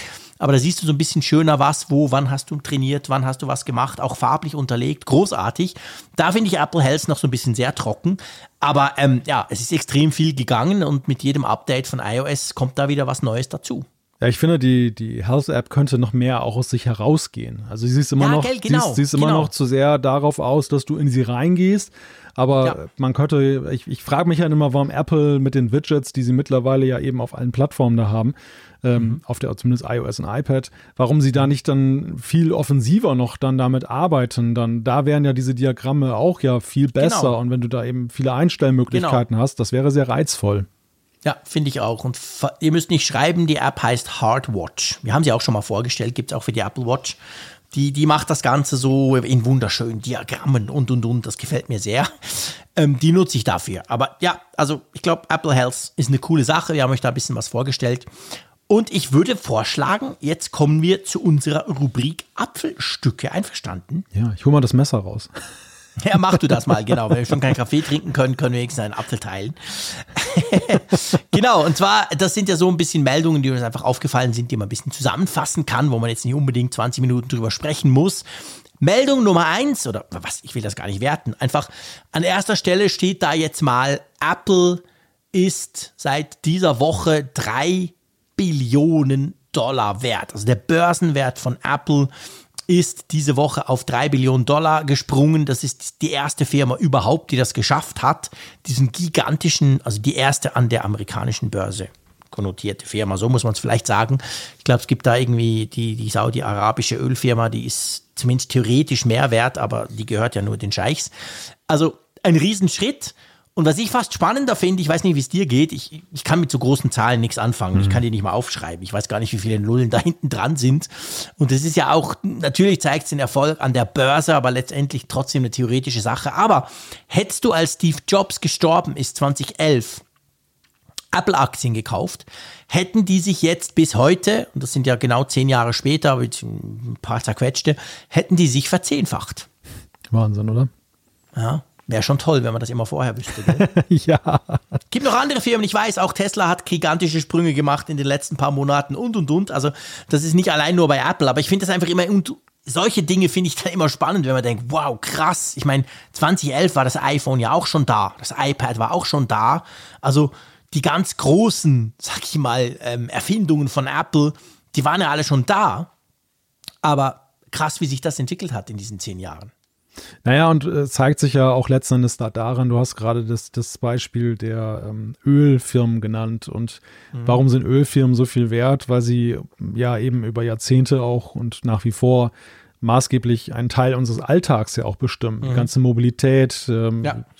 für die Industrie ist Öl wichtig und also einfach nicht weg, wegzudenken. Und das zeigt letzten Endes ja auch, Apple jetzt im ganz Besonderen, aber insgesamt sind ja auch viele Tech-Firmen hochnotiert an der Börse. Ja, klar. Dass, ähm, wie wichtig das zumindest aus Investorensicht dann eben auch äh, für den Alltag mittlerweile angesehen wird. Dass, Absolut. Klar, wir merken das bei uns im Alltag, ist ja gar keine Frage. Wie hängen wir alle an diesen Smartphones und wie, wie hat sich die Gesellschaft ja auch dann durch die Technik geändert in den letzten zehn Jahren, wenn wir jetzt gerade mal diesen Vergleich zu 2011 ziehen. Mhm. Aber eben auch die Investoren haben das, das erkannt und, und sehen das mittlerweile als so wichtig an wie der Treibstoff, der diese Welt dann ja. antreibt. Ja, ja, das ist, das ist ja eigentlich krass. Also diese, ich sag mal, Transformation. Es gibt ja immer wieder solche Charts, wenn du zum Beispiel den Börsenwert amerikanischer an der amerikanischen Börse gehandelter Firmen guckst, da sind ja inzwischen alle Silicon Valley Firmen in den Top Ten. Da gibt es kaum mehr so klassische Industrie oder so, die ja. ja vor 20, 30, 40 Jahren noch dort absolut maßgebend alles dominiert hat. Inzwischen ist das eben anders und ich glaube, das zeigt eben diese Transformation hin zu einer total digitalisierten Gesellschaft, wo diese Firmen natürlich eine mega wichtige Rolle spielen. Und Apple ist da zumindest jetzt da mal wieder ganz weit vorne. Wir erinnern uns, sie waren die erste Firma, die eine Billion Dollar wert war. Das war, hm, ich weiß gar nicht mehr, 2017, irgend sowas. Ja, und inzwischen sind es eben drei Billionen Dollar. Ja, zeigt auch deren, deren Macht. Ne? Ich meine, das ist ja auch das ja, viel, vielfach diskutierte Klar. Thema. Und das ist fast schon eine Überleitung zum nächsten Punkt. Und da, da äh, mhm. geht es ja um die Prüfung derselben, der Macht, die die haben. Äh, genau. Ich fange mal damit an. Es geht darum, es gibt da eine Klage äh, gegen Google und Apple wegen eines mhm. Suchmaschinendeals. Und zwar dieser Suchmaschinendeal ist, dass Google etwas und etwas ist undefiniert, ja, an, genau. an, an, Apple zahlt, damit sie dort die bevorzugte Suchmaschine sind, wenn ihr im Safari-Browser eben nach etwas sucht. Weil ihr landet ja immer bei Google, wenn das dann nicht auf, als Website sofort auftaucht. Wenn es nicht selber umstellt, genau. Genau. Und äh, ja, und da gibt es jetzt eine Klage, die eben dann zum Ziel hat, im schlimmsten Falle die, die Konzerne zu zerschlagen, vor allem aber eben halt gegen das Wettbewerbsrecht, also dass es ein, ein Verstoß gegen das Wettbewerbsrecht sei und dass sie offenlegen sollen, was denn da eigentlich für Summen fließen zwischen den beiden. Genau. Und das ist eigentlich ja die spannende Story. Also seien wir ehrlich, Apple und Google wegen, werden wegen dieser Klage nicht zerschlagen werden. Das ist natürlich totaler Quatsch. Das ist typisch, man, so, so eine Maximalforderung, die man bei solchen Klagen häufig mal hört. Aber der man geht davon aus, wenn diese Klage dann ein bisschen weitergeht und dann mal verhandelt wird, dass dann eben Google und Apple gezwungen werden könnten, genau diesen Deal offen zu legen, weil Früher wusste man das ungefähr, man sprach so zwischen 8 und 10, 11 Milliarden Dollar, also äh, eben Thema bisschen, ist ein bisschen viel. Also nicht unbedingt für Google und Apple, aber generell ist das sicher ist riesig viel Geld, was da fließt. Inzwischen weiß man es nicht mehr und man denkt so 15, vielleicht 18 Milliarden inzwischen. Also es wurde sicher nicht günstiger für Google, auf Apple quasi die Standardsuchmaschine zu sein. Und dieser, äh, diese Klage, die könnte eben den aktuellen Preis, sage ich mal, dieser Kooperation ans Licht befördern. Und das fände ich, das wäre schon ganz spannend. Ich finde es immer wieder bemerkenswert, ähm, nach wie vor, dass, dass überhaupt Google bezahlen muss, um da aufzutauchen, weil ja eigentlich mhm. In der allgemeinen Wahrnehmung Google ja die erste Adresse ist, wenn ich suchen möchte. Also mich würde es nicht wundern, Absolut. wenn jetzt so DuckDuckGo oder andere Alternativen bezahlen müssten, damit sie da auftauchen. Ich finde das ja, ich finde das ja sehr lustig, dass du das sagst, weil ich bin ja verschrien als der, der alles von Google nutzt und auch noch zufrieden ist und das auch noch öffentlich zu, zugibt. Ich kriege ja immer wieder böse Tweets, wenn ich sage, dass ich sowieso nur den Chrome-Browser spannend finde. Aber ähm, es ist natürlich genau der Punkt. Also man munkelt, und da geht es eben auch um diese Geschichte ähm, bei der Klage. Man munkelt ja, dass es nicht ausschließlich nur darum geht, dass Google als Standardsuchmaschine dort drin ist, sondern dass das quasi vielleicht sogar in der Geheimklausel, vielleicht aber auch nur unausgesprochen bedeutet, dass Apple mit durch diesen Deal gar nicht erst ins Suchbusiness einsteigt. Also seien wir ehrlich, wir alle wissen Google Maps, inzwischen gibt es Apple Karten. Hm. Nach jahrelanger Mühsal ist das ja inzwischen richtig brauchbar. Apple könnte ja auch mal eine Suchmaschine starten. Ja, auch ein paar Server, die das Netz durchforsten. Und man, diese Kläger sagen eben, genau wegen diesem Deal macht das Apple nicht und das behindert letztendlich A, den Wettbewerb, B, die Aktionäre, weil das ja noch viel toller wäre und so weiter. Also, das ist so ein bisschen der Hintergedanke dabei. Und das finde ich schon noch eine spannende Idee. Also die Frage ist wirklich, geht es bei diesen 15, sagen wir mal einfach, es wäre so viel, 15 Milliarden Dollar, Geht es darum einfach, dass Google da als erstes erscheint, beziehungsweise voreingestellt ist? Oder geht es nicht eigentlich darum, dass man Apple damit quasi hindern will dran, dass sie selber so eine Suchmaschine basteln?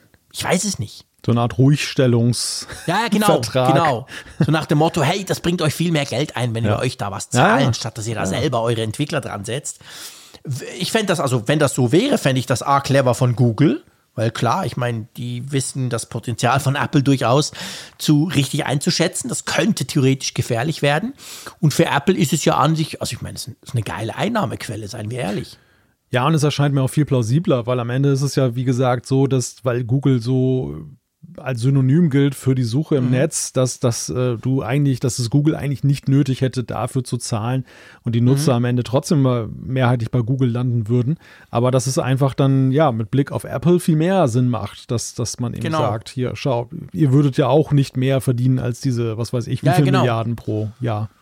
Aber es ist natürlich schon auch gefährlich. Also ich will diese Klagen nicht abtun. Natürlich Maximalforderung Zerschlagung ist Quatsch, aber wir erinnern uns ja, also solche Exklusivdeals sind ja schon bei anderen Firmen schlecht angekommen. Also da dieses Microsoft mit diesem Windows und wie hieß das komische Ding, Explorer-Teil. Also da gab es ja auch jahrelange Streitereien, weil eben bei Windows quasi der Internet Explorer standardmäßig einfach drauf war und du selber da irgendwie aktiv werden musstest, wenn du einen anderen Browser haben wolltest. Also das ist ja Microsoft Anfang der 2000er Jahre massiv um die Ohren geflogen. Klar, Apple kann immer argumentieren, wir sind ja nur so ein kleiner Nischenhersteller, wir haben ja überhaupt nicht die, die Mehrheit der Smartphones. Also das hilft natürlich Apple immer so ein bisschen, aber es gibt da schon ein paar, ich sage mal, Fragezeichen, oder? Ja, definitiv. Es zeigt ja letztendlich, was wir gerade beim ersten Thema hatten, dass eben da die, die Macht dieser, dieser oder die Größe auch dieser Unternehmen damit eben auch dokumentiert wird, mhm. dass sie sich leist, genau. leisten können, solche irrsinnigen Beträge eben dann zu zahlen, um womöglich den Mitbewerber einfach, den potenziellen Mitbewerber davon abzuhalten, dass er was macht. Und genau, ja, das, genau. Krass das, eigentlich, das, oder? Ja, das, das, das ist ein, ein Szenario, was in der normalen Wirtschaft ja so gar nicht darstellbar ist, weil welches Wirtschaftsunternehmen hat denn so viel Geld über, dass es sagt, hey, ich bezahle dich, der Bäcker bezahlt den anderen dafür, dass er keine Brötchen backt. Das ist, das ist absurd, ja. Ja, genau. ja, das ist wirklich ganz, ganz verrückt, muss man ganz klar sagen. Ja, und dann das dritte Thema in den Apfelstücken ist ein ganz ein kurzes. Es geht nämlich um ein Datum. Es geht um den 27. Januar. Nein, nicht mein Geburtstag. Aber dann wird Apple die Quartalszahlen vom Weihnachtsquartal bekannt geben.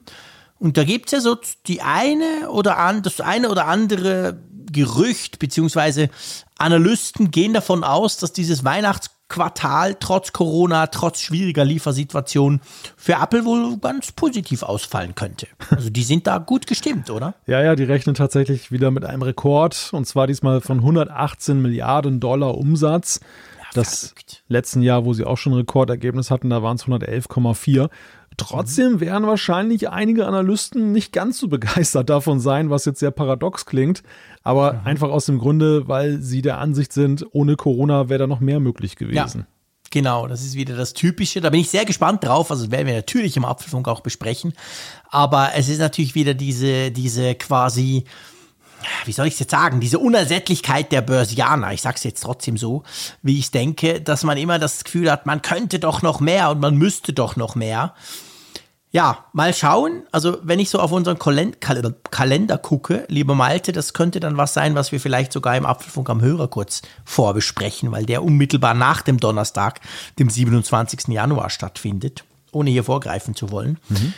Natürlich auch im Apfelfunk, da analysieren wir sowieso immer in aller Breite. Aber ja, das wird spannend. Also das wird interessant zu sehen, wie stark hat Corona Apple geschadet. Aber wie toll ist, hat Apple vielleicht trotzdem performt, oder? Ja, es ist ja insofern eine paradoxe Situation, weil Corona ja Apple an anderer Stelle auch wiederum genützt hat. Also dieses ganze Thema Homeschooling und Homeoffice hat ja eben eher auch dafür gesorgt, also wenn man sagt, ohne Corona wäre es besser gewesen, würde ich sagen, nicht unbedingt, weil eben ja Teile mhm. des Umsatzes ja eben auch gerade durch diese Sorgen, Nöte und, und Folgen von Corona erzeugt wurden. Das Einzige ja, ist halt letztendlich der, der Punkt, dass, dass Apples Liefersituation dann halt dann durch Corona ja auch äh, etwas in Mitleidenschaft gezogen wurde. Die Frage, genau. und das ist eine, eine, eine zutiefst theoretische Frage, wie viel vom Geschäft ist durch Corona ausgelöst?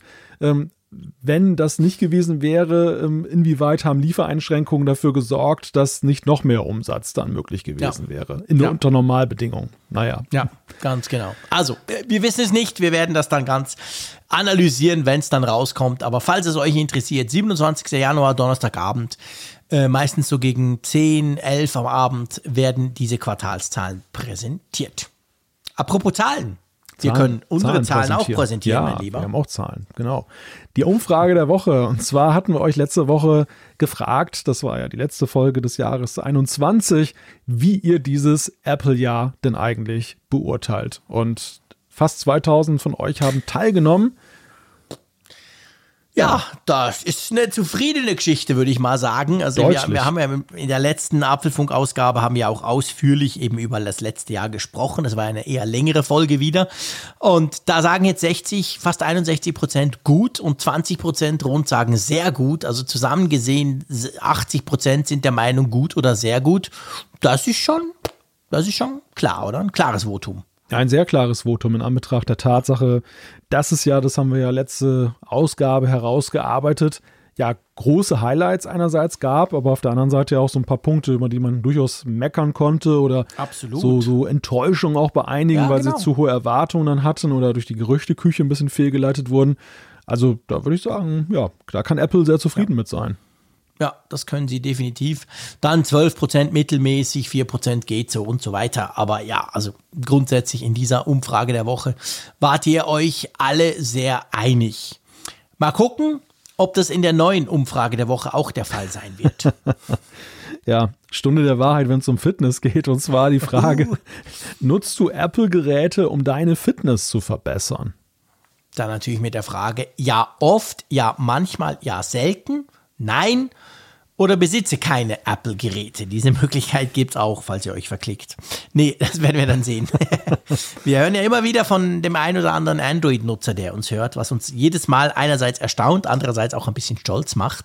Wir kriegen ab und zu Zuschriften. Äh, von dem her gesehen, ja, mal schauen. Ich, ich bin sehr gespannt. Ich, ich habe ganz ehrlich gesagt keine Ahnung.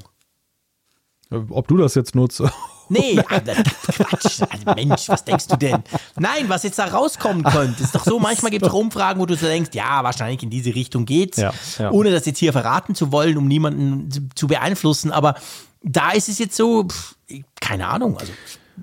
Ja, ich finde ich find vor allem spannend die ähm, Aufschlüsselung jetzt ja oft äh, selten ja. und, und so, also wie, wie da sich das dann tatsächlich verteilt. Und ich glaube tatsächlich, ja, äh, es wird sicherlich einen, einen nicht geringen Anteil geben, die eben dann das nutzen, aber wie stark, ne? Das, das ist, glaube ich, ja. eine große Frage, ja. Gucken ganz wir mal. genau, ja, das denke ich auch. Gucken wir mal, ganz genau. So, also, wir haben, wie versprochen, noch locker Zeit für die eine oder andere Zuschrift. Und ich würde vorschlagen, wenn du magst, leg doch gleich mal mit jemandem los. Genau, ich nehme mal den Stefan, der hat uns geschrieben und mhm. er schreibt uns wegen dem Kontakt mit Kindern über den HomePod über Intercom. Da schreibt er, das hat bei uns nicht geklappt, da das nicht gehört wird, wenn man zockt. Aber was super klappt, da der Sohn im zweiten Stock sitzt, ist die Home-App, weil ich dann das Hue-Licht an- und ausschalte und dann weiß er, dass er kommen muss. Super Workflow, schreibt Stefan. Stefan, das ist großartig. Vielleicht erinnert ihr euch zur, zur Einordnung. Ich hatte ja gesagt, ich will unbedingt einen zweiten HomePod Mini, weil einer steht beim einen Junior und der zweite soll dann beim zweiten stehen und dann eben das Problem, wenn wir zum Beispiel essen oder wenn wir wollen, dass sie in der Küche helfen, da muss ich nicht durchs Haus schreien, was meistens oben nicht ankommt, unter anderem auch, weil sie gamen. Und jetzt hat er natürlich genau den Punkt. Du stimmt schon, wenn die den Kopfhörer anhaben mit ihren Freunden, Freunden da am Quatschen sind und am zusammen gamen, man, niemand gamet ja mehr allein heutzutage, dann äh, wird das wahrscheinlich unter Umständen nichts bringen, wenn der kleine HomePod äh, da meine Stimme rausquakt. Von dem her finde ich die Idee mit dem Licht großartig. Habe damit Schrecken festgestellt, dass in den Zimmern meiner Kids kein ähm, HomeKit-fähiges Licht vorhanden ist im Moment.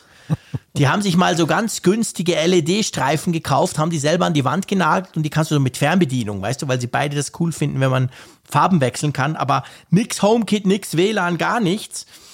Ich, ich, müsste also noch ein bisschen aufrüsten, um diesen Workflow umzusetzen, lieber Stefan. Aber ich finde es großartig. So kann man es natürlich auch machen, definitiv. Du wirst uns sicher berichten, was dabei rauskommt. Selbstverständlich, du kennst mich doch. Natürlich werde ich das machen.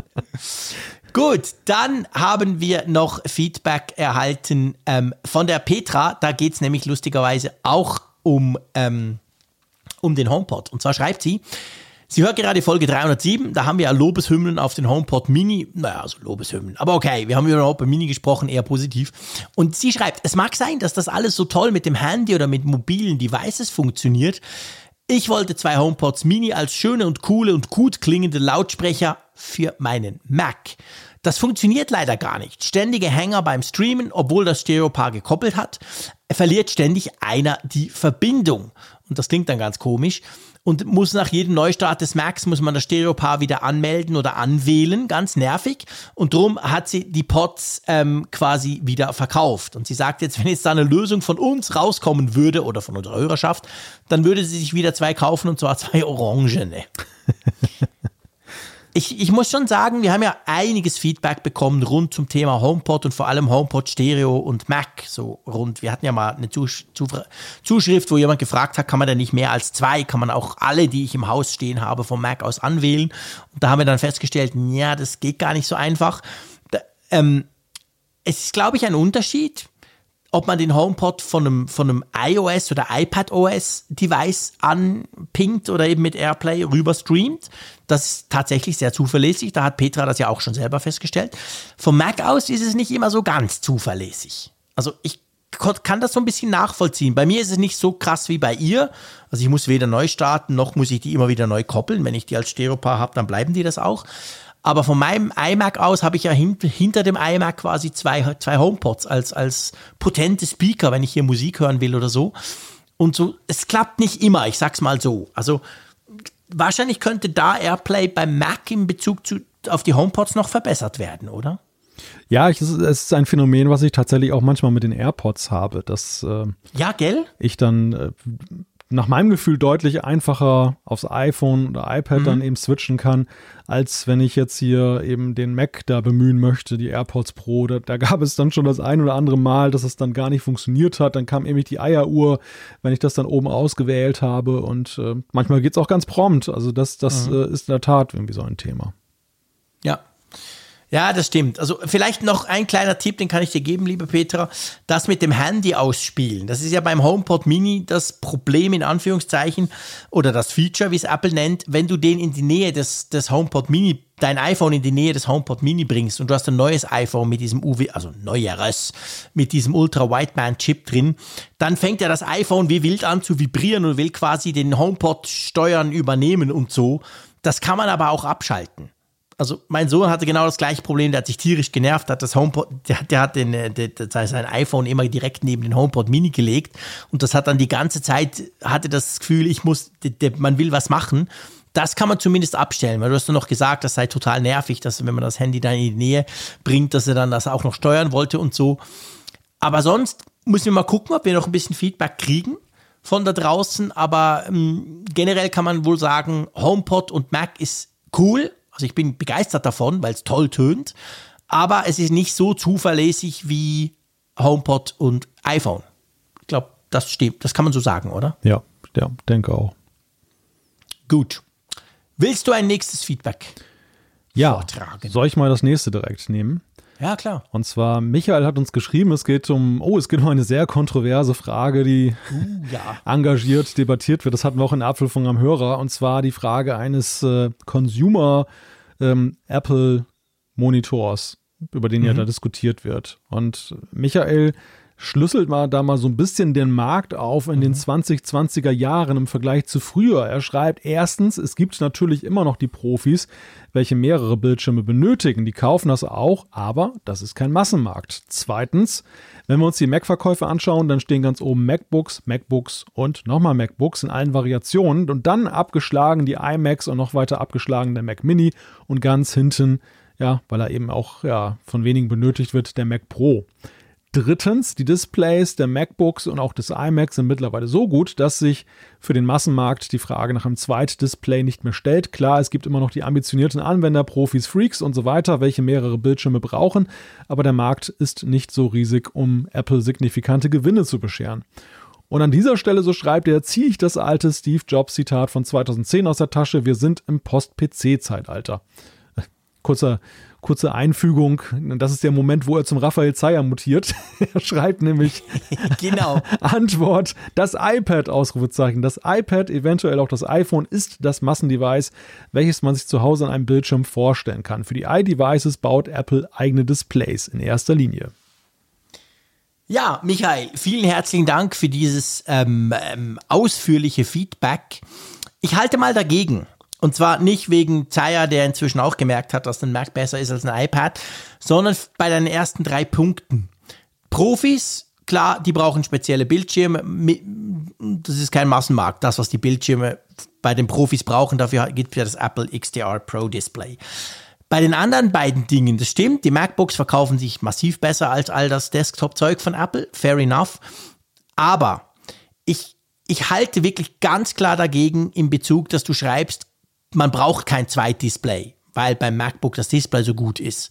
Das ist so, das Display ist großartig, aber es ist viel zu klein. Und wenn du dir die letzten zwei Jahre anguckst, da gibt es ja dieses böse C-Wort. Und wenn du schaust, du kannst jeden Online-Händler der Welt befragen, was hat sich am besten verkauft in den letzten zwei Jahren, da sind die Bildschirme ganz weit vorne. Weil ganz, ganz viele Leute gemerkt haben, shit, ich mache jetzt plötzlich Homeoffice, ich arbeite den ganzen Tag zu Hause da brauche ich mehr als einen Bildschirm. Und wenn du ja umgekehrt, wenn du ja ins, ins Büro gehst, also ich weiß nicht, wo du arbeitest, aber bei uns zum Beispiel ist es überall so, im Büro hast du zwei Screens. Keiner arbeitet nur an einem Bildschirm, geschweige an einem Notebook allein. Das ist schon aus ergonomischen Gründen Quatsch. Also hast du auch dort eigentlich immer Bildschirme, die du zusätzlich an dein Notebook hängst. Wir haben zum Beispiel bei unserer Firma nur noch Notebooks. Wir haben gar keine Desktops mehr, aber da hängen immer Displays dran. Also von dem her gesehen, die Idee, dass du eben keine Displays mehr brauchst, die stelle ich schlicht und ergreifend mal in Abrede, muss ich ganz klar sagen. Ob man daraus rausziehen kann, dass Apple eins baut, das haben wir schon im Apfelfunk am Hörer, aber wir haben es auch schon im Podcast diskutiert. Da habe ich auch meine Zweifel. Tatsächlich erwarte ich das eigentlich eher nicht. Aber einfach zu sagen, dass man das gar nicht mehr braucht, das hm, sehe ich nicht so. Wie siehst du das mal? Jetzt den Punkt, bevor wir dann aufs iPad kommen. Ja, du hast da vieles richtig gesagt und ich äh, sehe auch den Trend, ungeachtet von Corona, dass ähm, in der Tat ja mehr MacBooks verkauft werden, dass also auch bei Apple ja sehr viel mehr mobile Computer gekauft werden als stationäre Computer. Dass aber das auch gerade eben, wenn man mal so guckt, äh, bei vielen Bildern in sozialen Netzwerken, wenn Leute ihr Setup zeigen und so, dann ja schon dazu führt, unterwegs genügt ihnen der, das MacBook-Display, aber zu Hause haben sie dann doch ganz gerne eben auch einen, einen großen Bildschirm und gar nicht mal jetzt mhm. als Zweitdisplay, sondern auch einfach als Hauptdisplay, dass sie eben sagen, wenn ich da was jetzt am Arbeiten, am, am Arbeiten bin, am MacBook, dann möchte ich schon irgendwie einen größeren Bildschirm haben. Und das ist dann tatsächlich das einzige oder eines der ganz wenigen stationären Devices, die sie überhaupt noch in ihrem Computer-Setup zulassen. Also ein Desktop-Computer kommt für sie gar nicht mehr in Frage. Wohl aber der Bildschirm, den man über eine Docking Station ja. oder direkt dann eben anschließt. Ganz genau so ist es. Also und drum eben, also da sehe ich das so ein bisschen anders. Ähm, ja, und das andere natürlich, ich meine, wenn du vergleichst, wie viele iPhones oder iPads verkauft werden im Vergleich zu den Macs, dann ist es natürlich kein Vergleich. Also logisch werden viel mehr iPhones verkauft und viel mehr iPads. Stimmt schon. Und ich, also eben, ich, ich habe es ja auch gesagt, ich bin ja, ich glaube auch, dass Apple diesen Markt damals verlassen hat, dieser externen Displays, weil sie einfach sehen, hey, da verdienen wir viel zu wenig Geld. Das ist nicht wie beim Pro Display XDR, wo sie vielleicht auch nicht so viel Geld verdienen, weil das so ein verrücktes Display ist, aber da kann man sagen, das macht man für die Profis, das ist Image, das ist quasi Marketing. Aber mit diesen Consumer-Bildschirmen verdient man wahrscheinlich kaum Geld. Und Apple macht nichts, wo man kaum Geld verdient. Das muss man einfach auch wissen. Drum, da bin ich schon auch der Meinung, ich erwarte diesen Bildschirm nicht von Apple. Ich fürchte, wir werden den nie kriegen. Aber ähm, ich brauche auch ehrlich gesagt niemals einen Bildschirm am iPad. Warum? Ja, weil ich ja einen Mac habe. Dann nehme ich mein MacBook Air. Punkt. Ist tausendmal besser als ein iPad mit Bildschirm. Also ich weiß nicht, wer will an einem, also außer der Zeier in St. Gallen, das wissen wir. Aber der lernt auch gerade, dass es anders, andersrum vielleicht mehr Spaß macht. Wer will am iPad ein Bildschirm? Wie siehst du das, Malte? Ja, in der Tat. Also, das ist bei mir ein Szenario, was, wo der Wunsch auch noch nie aufgekommen ist. Und wenn, würde ich wahrscheinlich äh, bedarfsweise dann per Airplay zum Beispiel auf das Apple TV äh, streamen und dann auf dem Fernseher dann das da zu zeigen. Das, das, das Zum hatte Beispiel, ich, genau. Das hatte ich irgendwann mal, dass ich mal Fotos zeigen wollte in einer größeren Runde und das iPad-Display, das war noch die Zeit auch so des 9,7 Zoll Displays. Das war einfach zu klein, um alle drum zu versammeln. Und ich habe dann einfach ein Apple TV genommen und habe es dann darauf durch auf den großen Fernseher geworfen. Und das schien mhm. mir dann sinnhaft zu sein. Aber ich habe jetzt nie das Bedürfnis verspürt, jetzt irgendwie ähm, ein Arbeitsdisplay da zu nutzen. Gell? Ja. ja. Genau, also sehe ich, sehe ich wirklich auch so. So unglaublich praktisch ich das iPad ja finde. Und ich meine, man muss ja auch sagen, so schlecht wie dieser externe Monitor-Support von Apple beim iPad umgesetzt ist, da können sie ja nicht davon ausgehen, dass das jemand wirklich produktiv nutzen will. Ja, das Entscheidende. das viel besser gemacht. Das Entscheidende ist aber, glaube ich, auch, dass die Optimierung der Apps für große Bildschirme ja gar nicht da okay. ist. Also wir sehen, das, wir sehen das ja schon auf den 12,9 Zoll Display des, des iPad Pro. Mittlerweile sind da sehr viele Apps dafür optimiert und nutzen das optimal aus, aber ähm, ja, ist dann doch äh, zuweilen doch noch recht luftig, weil man einfach dann eher fokussiert ist auf die kleineren Displays der iPads. Und ähm, ja, dann, dann würde so ein Riesendisplay erst recht gar keinen Sinn machen. Ja, genau. Sehe ich auch so. So, was ich auch sehe, ist, dass wir nächste Woche wieder einen Apfelfunk aufzeichnen werden. Wir zwei, mein Lieber. Und bis dahin würde ich sagen, beschließen wir diese Ausgabe 309. Ich bedanke mich für die vielen Zuschriften, die wir auch jetzt gerade über die Festtage von euch bekommen haben. Das ist großartig. Wir lesen die, wie ihr ja wisst, alle. Wir freuen uns auch jedes Mal drauf und das eine oder andere Feedback schafft es dann auch hier in die Feedback-Sektion. Wir sind da, da quasi dran, das ein bisschen abzuarbeiten. Und ja, mal, ich bin gespannt auf dieses Jahr, was es bringen wird bei Apple. Da freue ich mich sehr drauf. Ich freue mich noch viel mehr drauf, dass wir das im Apfelfunk alles für euch und für uns zwei quasi auch analysieren dürfen und werden. Und drum sage ich wie immer Tschüss aus Bern. Wir hören uns nächste Woche wieder. Ja, da hast du mich für einmal nicht nach dem Wetter gefragt am Anfang dieser Folge des Apfelfunks und schon war es ein verhagelter Start in das Jahr, buchstäblich. Muss ich an dieser Stelle einfach nochmal anmerken. Aber egal, nein, 2022 wird gut und äh, wir danken unserem Sponsor NordVPN. Also falls ihr Interesse habt daran, geht auf nordvpn.com slash Apfelfunk. Auch ich, auch ich sage Danke an dich und an euch da draußen. Tschüss von der Nordsee.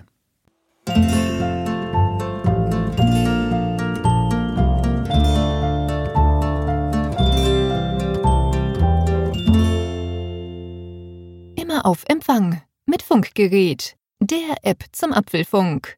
Lade dir jetzt Funkgerät für iOS und Android kostenlos im App Store und bei Google Play.